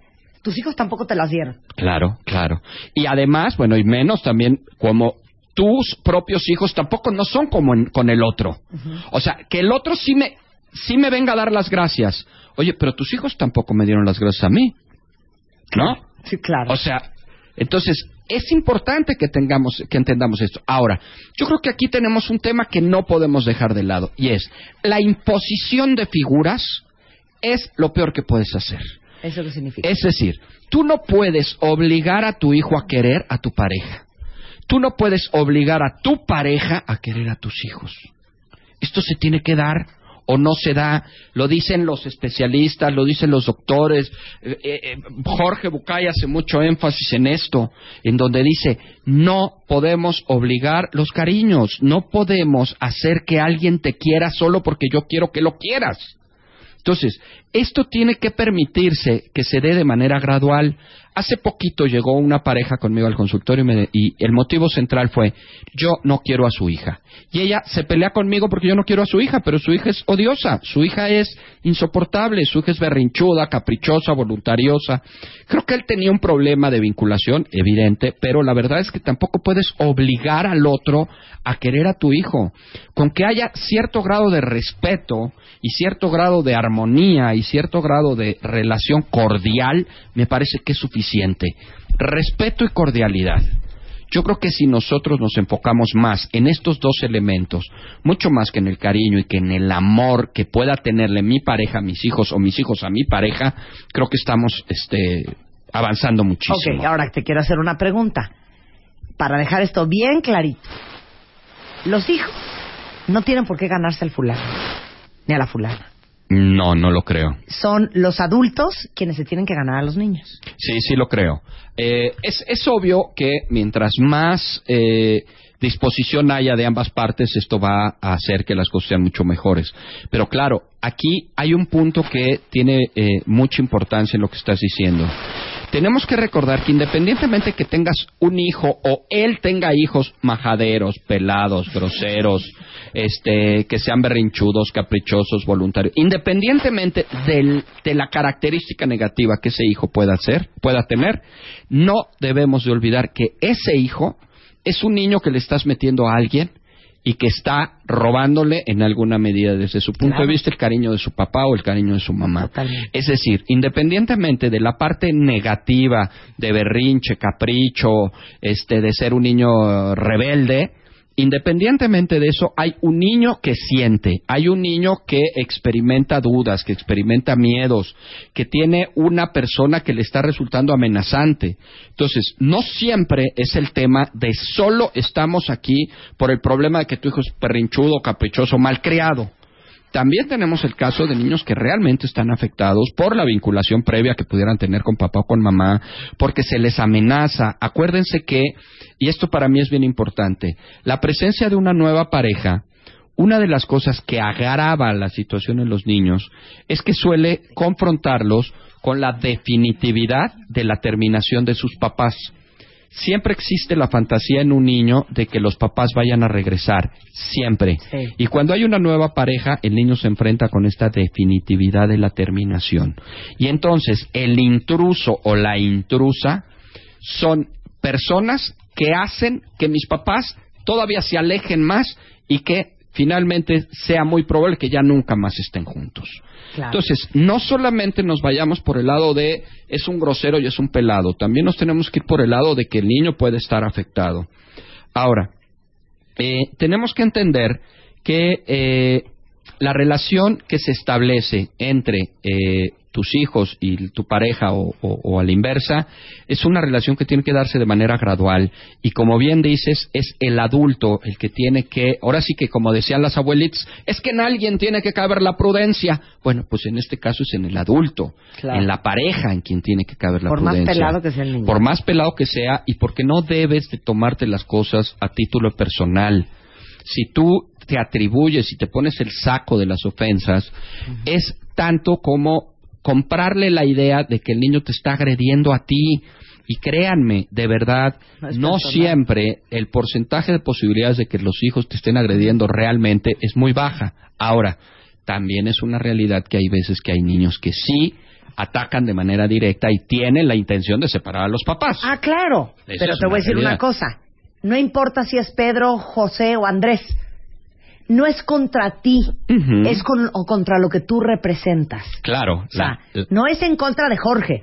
Si se llamara Jorge, Pedro, Juan, Andrés, daría igual y el niño seguramente tendría la misma conducta. sí, Entonces, esa por eso es, no hay que tomárselo personal. es altamente probable. ¿No? Ahora, eh, es imprescindible, creo, como parte de la estrategia, es imprescindible eh, lo que yo he dado en denominar el, blinda- el blindaje de la pareja. ¿Sí? Si tú no te blindas como pareja, los ataques que puedes recibir, la verdad es que pueden ser muy destructivos para la pareja. Y los hijos, el tema de los hijos, puede ser un tema de agresión y de hostilidad muy grande hacia la propia pareja. Eh, yo siempre he dicho, a veces necesitamos un blindaje número uno para, este, pues para las flechas y para los arcos y para las cuchilladas, pero a veces necesitamos blindajes, el número 5, número 6, no sé cuándo van ahorita, que pues te soporte bazucas y te soporte granadas y te soporte claro. explosiones muy grandes. Claro. Si tú como pareja no te blindas para soportar los, los estragos de las dinámicas que se dan, la pareja va a reventar. Claro. ¿sí? ¿Qué es lo que tiene que hacer la pareja? Tener, sí, un- una barrera de contención, una barrera de protección para que los embates, digamos, de los hijos, las agresiones, las hostilidades, las groserías, el que no se acepten, el que no les guste, todo esto no rompa la pareja, no, no destruya la pareja. Y este blindaje es algo en lo que se tiene que trabajar desde un esquema, vuelvo a insistir con lo que tú decías hace un rato, en el esquema de cualquier pareja. No lo tienes que hacer como pareja compuesta, lo tienes que hacer también como pareja unida, como pareja con hijos de la misma familia y con tu propia familia. Si no hay un blindaje, la verdad es que la posibilidad de que se destruya la pareja es muy, eh, muy elevado. Tenemos que eh, entender también que hay momentos, y esto parece anuncio y no lo es, hay momentos en que las situaciones ya rebasan eh, lo esperado, lo normal, y creo que sí es importante pues visitar un especialista que te pueda orientar y que les pueda sacar de los conflictos, sobre todo en esta búsqueda de solucionar, no de ver quién tiene la culpa y quién le sacó la lengua a quién y quién le, se las cortó a quién y si quitaron sus Barbies o sus canicas, sino resolver, ver cuál es la dinámica y cómo se puede resolver esta dinámica. Y para eso ahí les va el teléfono de Juan Pablo Arredondo, que esta es su especialidad, 5523 10 10. 10. Y aparte acaba de sacar el libro. Acabo de sacar el cuarto libro que lo traigo para enseñártelo y para regalártelo. Es el ¡Prólogo de Marta de Baile! Bravo para ti. Prólogo de Marta de Baile. Aparte está buenísimo. Este, traigo uno para Rebeca también y no traigo el otro para Diana, pero Mira, separación. gusto, lo voy a hacer. El libro es Separación y divorcio, cómo no afectar a tus hijos. Juan Pablo Arredondo, el prólogo escrito por mí, y te felicito por este cuarto libro. Este, sí, es una maravilla, de verdad. Está mal que yo lo diga, pero si no lo digo yo nadie lo va a decir. Es una maravilla el libro, este, de verdad que puede cambiar vidas este libro porque es una buena manera y una buena estrategia de trabajar con los niños la separación y el divorcio. Ojalá tengamos la oportunidad de venir a hablar del libro. Hoy nada más lo traje porque era así como recién salidito. Eh, y No, bueno, mencionarles. hablemos de esto. Mandé sí De para cómo hablar de- del divorciarte tema. y cómo separarte sin darle en la torre a tus Sí, hijos. definitivamente. Yo siempre he dicho, el problema no está en la separación o en el divorcio, sino en lo pésimo que manejamos la separación y el divorcio. Exacto. Y, eh, y bueno, ya diste los teléfonos del consultorio, está la, la página de Facebook, www, eh, de Facebook es Juan Pablo Arredondo. Eh, y hay una página que se llama también www.juanpabloarredondo.com. Hay un curso, taller, conferencia, que es la que más nos piden, el de límites y berrinches, cómo manejar los límites. Es el día 18 de enero, es Ah, decir, pues en 15 apúntense, días. Apúntense. Este, hay un cupo medio limitado, digo, son 110 personas, es el, el, el tamaño del, del lugar. Eh, para que quien le interese, es el día 18 de enero en el Instituto México Primaria y en la Colonia del Valle. Los teléfonos para cualquier información 55231010. Eh, límites y berrinches, cómo manejarlos. Muchas gracias, Juan Gracias a ustedes, Oye, pero regrese y hablemos de esto, ¿no? Separación y divorcio y cómo no afectar a los hijos. Sí, ¿Te parece? me parece Para todos los que tengan eso en, en sus planes del 2014, ahorita les tuiteo. Pues sí, alguien de ustedes ha de querer divorciarse este año. Claro, O sea, incluso de- el libro habla de dar algunas estrategias para decidir si sí o si no. Claro. No, porque- pero ¿cuántos de ustedes no dijeron, bueno, deja que pase la Navidad? Sí, Y entonces Sí, ya- después de Reyes. No, Después de decimos A los niños, bueno, Sí. pues cómo hacerlo bien. Muy bien, Sí. Eh, compren el libro de Juan Pablo Arredondo, la editorial es Vergara. El prólogo es mía y es separación y divorcio, cómo no afectar a tus hijos. Sí, Gracias, ojalá podamos este, hablar del, Por del supuesto, tema. cuenta con ello. Son 12.23 de la tarde en W Radio. Y bueno, hablando de propósitos, unos se van a divorciar, otros se van a separar, pero otros se querrán embarazar. Regresando, Ana Adiós. Mar Orihuela. Ah, no. No, todavía. Y sobreviviente y mi verdadero yo, que no necesariamente son la misma persona. Continuamos. Conti- conti- Marta de baile. Marta de baile en W. Escucha. Estamos de vuelta. Vuelta, vuelta. baile. Marta de baile. En W. Escucha.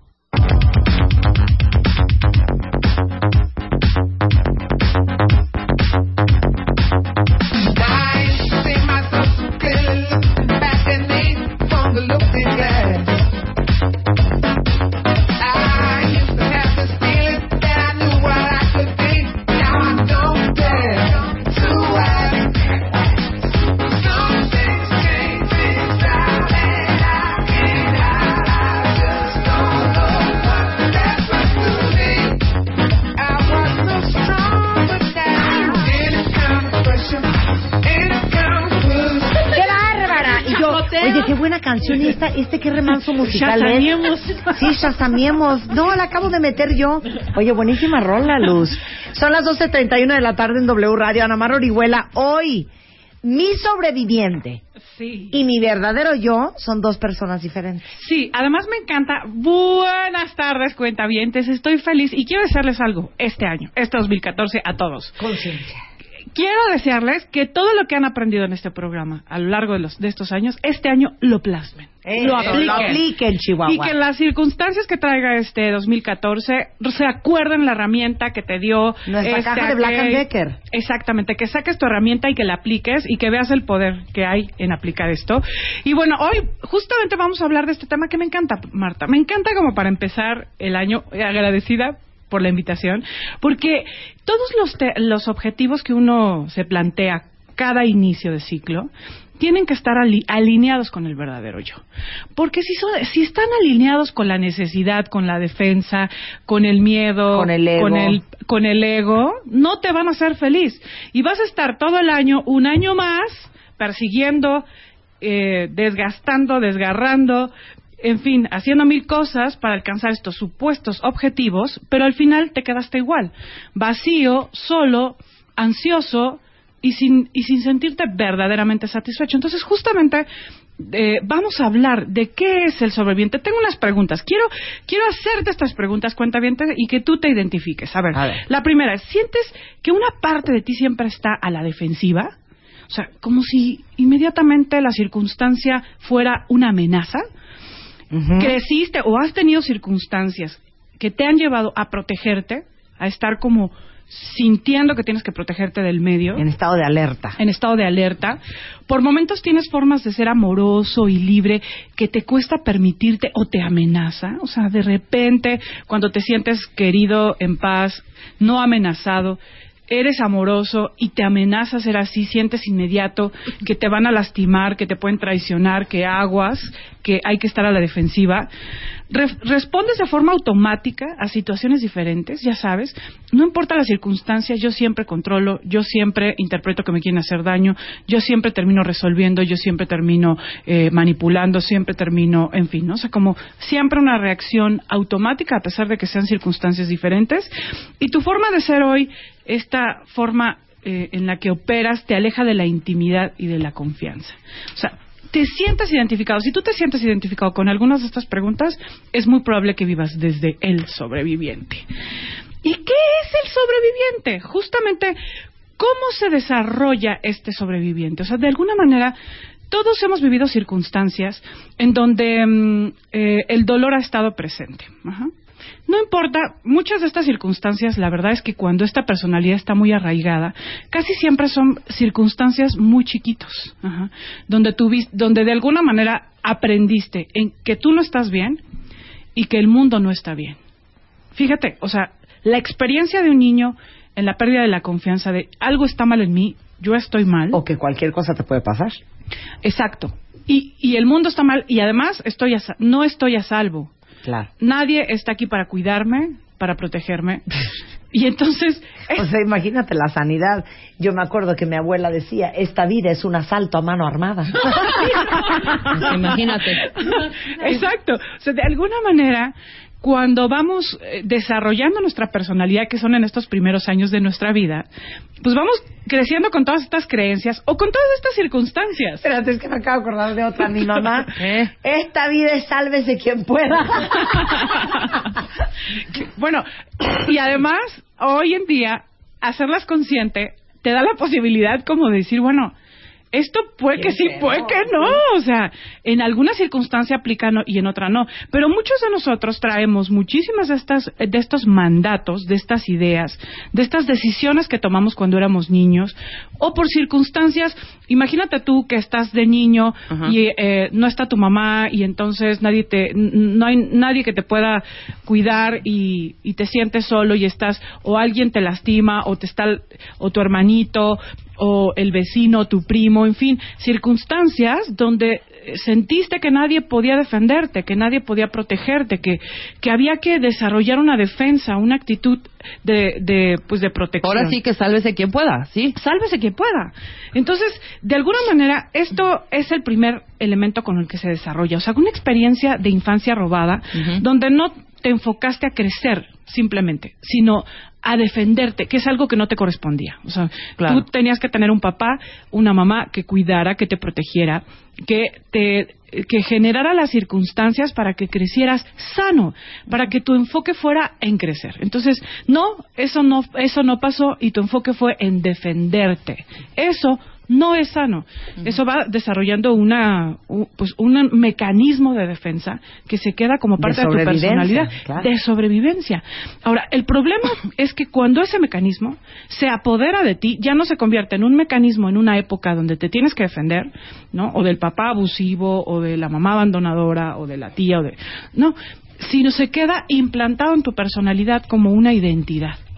Y entonces hoy tú ya no eres el que naturalmente eras como sensible, espontáneo, libre, amoroso, afectuoso. No, porque hacer eso es un riesgo.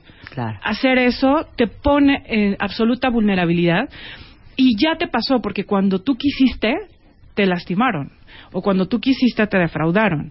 Entonces el niño empieza a generar mandatos, mandatos de yo, eh, por ejemplo, un mandato es nunca más me arriesgaré a amar, porque entonces amar duele y, y hace y, y te decepcionan y, re- y realmente nadie ama.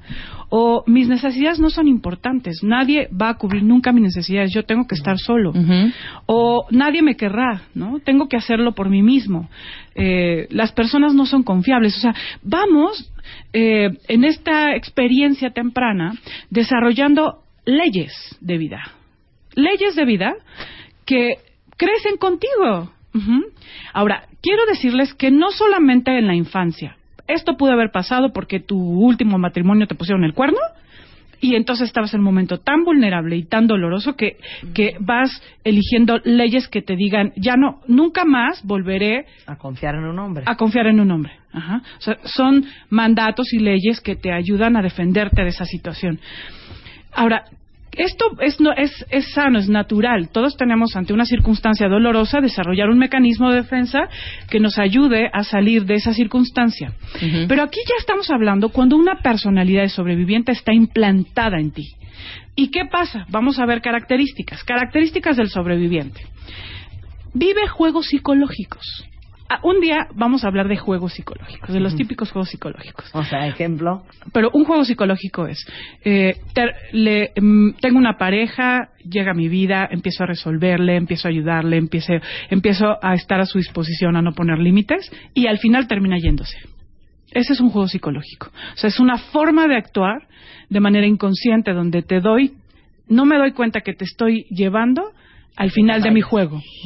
Uy, qué fuerte. O sea, un día hay que hablar solo, solo de ese tema y hablar de, de tipos de juegos. Pero la persona que es el sobreviviente juega esos juegos. ¿Por qué? Porque lo que necesita es confirmar su resistencia, su defensa, su miedo. Mira, una amiga, una amiga, una amiga nos decía, neta les digo algo, dejen de estarle poniendo los exámenes a los novios que saben sí. que no van a pasar. ¿eh? Ay, sí, por favor. O sea, ¿no? Por supuesto. Sí, pero, pero al final hay una... eh, nuestra necesidad de confianza es de, de- de confirmación de que tenemos razón y de que las cosas son como decimos y de seguridad, porque al final confirmar la realidad te da seguridad. A veces hasta alivio. Eh, es tanta, es, la, es el sobreviviente lo que está haciendo no es vivir la vida, está sobreviviendo la vida. Y entonces para esto ya sabe, ya tiene una idea de, de cómo son las cosas, de cómo es el amor, de cómo es el dinero, de cómo es. Claro. O sea, tiene una idea. Perdón, es que tengo que abrir un paréntesis aquí. Sí. Hijas, vamos a ser netas. ¿Cuántas de ustedes no se bajaron del coche?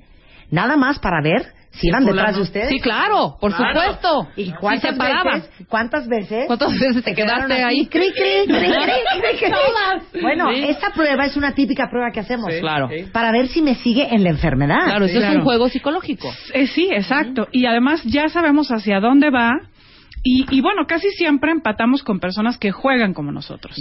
Claro. Pero aquí el tema es que es, imaginemos un hámster corriendo en una de estas rueditas. La ruedita, ajá. Donde pensamos y imaginamos y tenemos la impresión de que nos estamos moviendo en nuestra vida, cuando en realidad solo estás, eh, o sea, en una hiperactividad sin verdaderamente moverte, sin verdaderamente hacer algo diferente, arriesgarte, eh, vivir algo nuevo. No, todo es el sobreviviente todo lo tiene controlado, predecible. O sea, realmente sabe hacia sabe qué va a pasar, o sea, el sobreviviente ha perdido la capacidad de asombro, ha perdido la, la esperanza. Pero sabe lo que va a pasar porque él sabe que va a provocar que eso acabe pasando. Claro, porque al final, ¿qué va a pasar si, si tú eh, terminas resolviéndole todo a tu pareja y siéndola incondicional? Y, o sea, ¿qué va a pasar si tú te pones a trabajar como loco, eh, descuidas a tu pareja, o sea, estás todo el tiempo en tus, en tus proyectos? ¿Qué va a pasar? O te va a terminar traicionando, o va a terminar, este... Tirándote el divorcio. Tirándote el divorcio, y entonces, y entonces, ay, pero otra vez volví a vivir esta experiencia. El amor no existe. Claro. ¿No? Porque, pero al final descuidaste a esa persona, te fuiste a todos tus Provocaste proyectos. que eso pasara. Claro, y es una forma inconsciente. Esos son juegos. Entonces, el sobreviviente juega juegos y confirma las ideas primarias. O sea, las ideas que le enseñaron su padre, su madre, su circunstancia, y entonces está patinando todo el Oye, tiempo. tenemos que hablar de los juegos psicológicos. Sí. Primo hermano de perdiste. siempre tengo miedo de que me pinten el cuerno, entonces todo el día tosiga al fulano, todo el día le habla, ¿dónde estabas? Claro, Hasta que le pinta el cuerno. Hasta que el güey le pinta el cuerno. Claro, y hay juegos muy interesantes. Así que, de hecho, ya es un tema que me le mandé a Ok. Bebe, así que ya está. Entonces, los sobrevivientes juegan juegos psicológicos. Sí, viven con estos mandatos rígidos, ¿no? De yo no confío, no, el amor no existe, eh, eh, no hay que, no hay que arriesgarse, todo tiene que estar bajo control, no soy valioso. En el fondo tiene mandatos donde mm, eh, lo, que lo protegen, que lo protegen de la vida, del amor, de la intimidad de los otros. Eh, no está en el aquí y en el ahora. O sea, el sobreviviente interpreta toda la realidad. Ajá. Vamos a imaginar que eh, estás en tu trabajo, se convoca una junta y entonces no te no te toman en cuenta, no no te no te invitan a la incluyen, junta, ajá. ¿no? Vamos a imaginar que este te vas de vacaciones y tu y tu eh, pareja está con su familia y se pone a eh, platicar con ellos todo el tiempo y a ti te ignora. O sea, vamos a imaginar cualquier circunstancia. El sobreviviente para todas esas circunstancias tiene la misma interpretación. Ajá. O sea, no soy querido, no soy suficiente, Ujú. Nadie me ma- nadie me va a amar, No tardan no en hay que salirme con un confiar. domingo 7. Sí. O sea, Totalmente claro. ¿eh? realmente no importa la circunstancia ni la persona ni las ni no importa. Siempre te vas hacia el mismo lugar donde claro, los, las personas no son confiables. Claro, al final nadie me quiere. Por supuesto, al final no soy valioso. Por eso no me invitan a la junta, por eso Claro. mi, mi pareja está Al platicando final con todo uno el está mundo. solo. Exacto, o sea, no hay una, una capacidad espontánea de decir, ok, pasa esto y, y no tiene que ver conmigo, a lo mejor tiene que ver con el fulano, a lo mejor tiene que ver con un olvido, o sea, el sobreviviente se toma todo personal. Eh, es una mezcla entre el niño herido, entre eh, la herida, el dolor primario, y el adulto, ajá, porque pareciera que hay un adulto claro, consciente ahí, pero en realidad es un racional eh, que se explica todo, que es- define todo, pero desde el niño herido. O sea, quien verdaderamente está operando ahí no es un adulto, sino el niño herido, disfrazado a lo mejor de alguien muy inteligente, muy racional, muy correcto. Eh, ve las situaciones como un dragón, como una amenaza, no como un aprendizaje, y no sabe estar bien ni con él ni con el mundo. ¿Y cómo? Pero aquí lo interesante es, bueno, ok, este es mi sobreviviente, ¿no? A lo mejor tu cuenta bien te está haciendo, ay caray, o sea, ahora, re- entonces estas, todas checa. estas actitudes que yo pensé que era yo mismo, entonces son mi posición de defensa, es mi miedo, es mi eh, actitud de control. Efectivamente, eso lo aprendiste en algún momento de tu vida donde tuviste que desarrollar autodefensa. Claro. Pero ¿qué pasa si tú vives y si tú eliges vivir desde esto? Ahora, tampoco estamos diciendo que hay que tirarlo a la basura mañana, ¿no? Porque eso funciona, sirve para algo, pero hay que conocerlo muy bien, porque no puede operar y vivir la vida por ti. ¿Qué pasa si tú estás viviendo desde aquí? Esto te va a alejar de ti mismo, de, de verdaderamente qué quieres, qué necesitas, qué sientes, porque la defensa simplemente es una es una forma automática de, respo- de responder. No, nunca te preguntas de forma auténtica. Porque eso te va a alejar de la intimidad. Claro, no va a haber ningún vínculo, ni, ver- ni, ni un vínculo verdadero, de amistad, de pareja, ¿no? Donde verdaderamente sientas el vínculo, la intimidad, el lazo, donde te pongas vulnerable. De eso te va a alejar, porque hace que repitas esa misma realidad. Eh, vivir desde el sobreviviente no te va a hacer construir nada nuevo, ¿eh?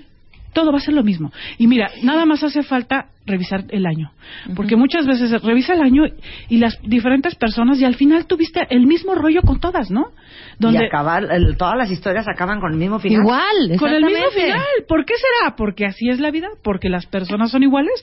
¿O porque de alguna manera tus mecanismos de control, de miedo, de defensa, hacen que, Siempre te acabe pasando lo mismo. que, que vivas tu pago final en todas las relaciones? Que es la confirmación de estas ideas, ¿no? Estas ideas de defensa. Porque de alguna manera este estar repitiendo las mismas historias te va desilusionando de la vida. Y llega un momento donde sientes que estás, eh, pues que ya no hay nada nuevo, que, que no tienes esperanza, que todo es lo mismo, que no puedes confiar en nadie, que al final nadie te va a querer, ¿no? Y, y bueno, todo esto, eh, esto va desilusionando. Entonces, ¿qué es lo que podríamos hacer para conocer? A mí me encanta una frase de Sócrates y siempre la digo en mis cursos, Marta. Me parece tan simple y tan profunda. Conócete a ti mismo. Es que hay tanta verdad en esta idea. Porque hay un rostro. Híjole, es que la frase conócete a ti mismo. Pero hija, Oye, Marta, pasa. te quiero decir una cosa. Era una frase que eh, estaba escrita en la entrada del oráculo de Delfos. Es que está muy manoseada, como dice. Está muy manoseada. Pero, pero, pero la verdad es que no tenemos muchas veces una pizca de conciencia de ver lo que verdaderamente ¿Y de somos. dónde vienen tus arranques y tus cosas y tus Sí. miedos, hija? Cuando- O sea, uno dice, porque así soy y ya. sí, sí, Güey, sí. analiza, no, Sí, no, sí, no, no eres así. Siempre Sí. nuestras respuestas y nuestros eh, saltos y brincos son en automático. Claro. ¿No? Es que Nunca nos hace falta momentito de reflexión, jamás. Cuando pasa que te enojas, que te duele, que te da ansiedad, que te sientes insegura y te, y te vas hacia adentro y te preguntas, ¿por qué me estoy sintiendo así? ¿Qué hay detrás de esto? Y te preguntas y verdaderamente escuchas, entonces la estás aplicando. Porque muchas veces construimos una imagen de lo que queremos ser que está más en nuestra mente Claro. que en nuestra realidad. Porque además tenemos muchísimo más capacidad de entender, porque aquí ya todos nos podemos hacer un diagnóstico de nosotros mismos, ¿no? Perfecto, mucho más exacto que un psiquiatra, psicólogo, lo que sea.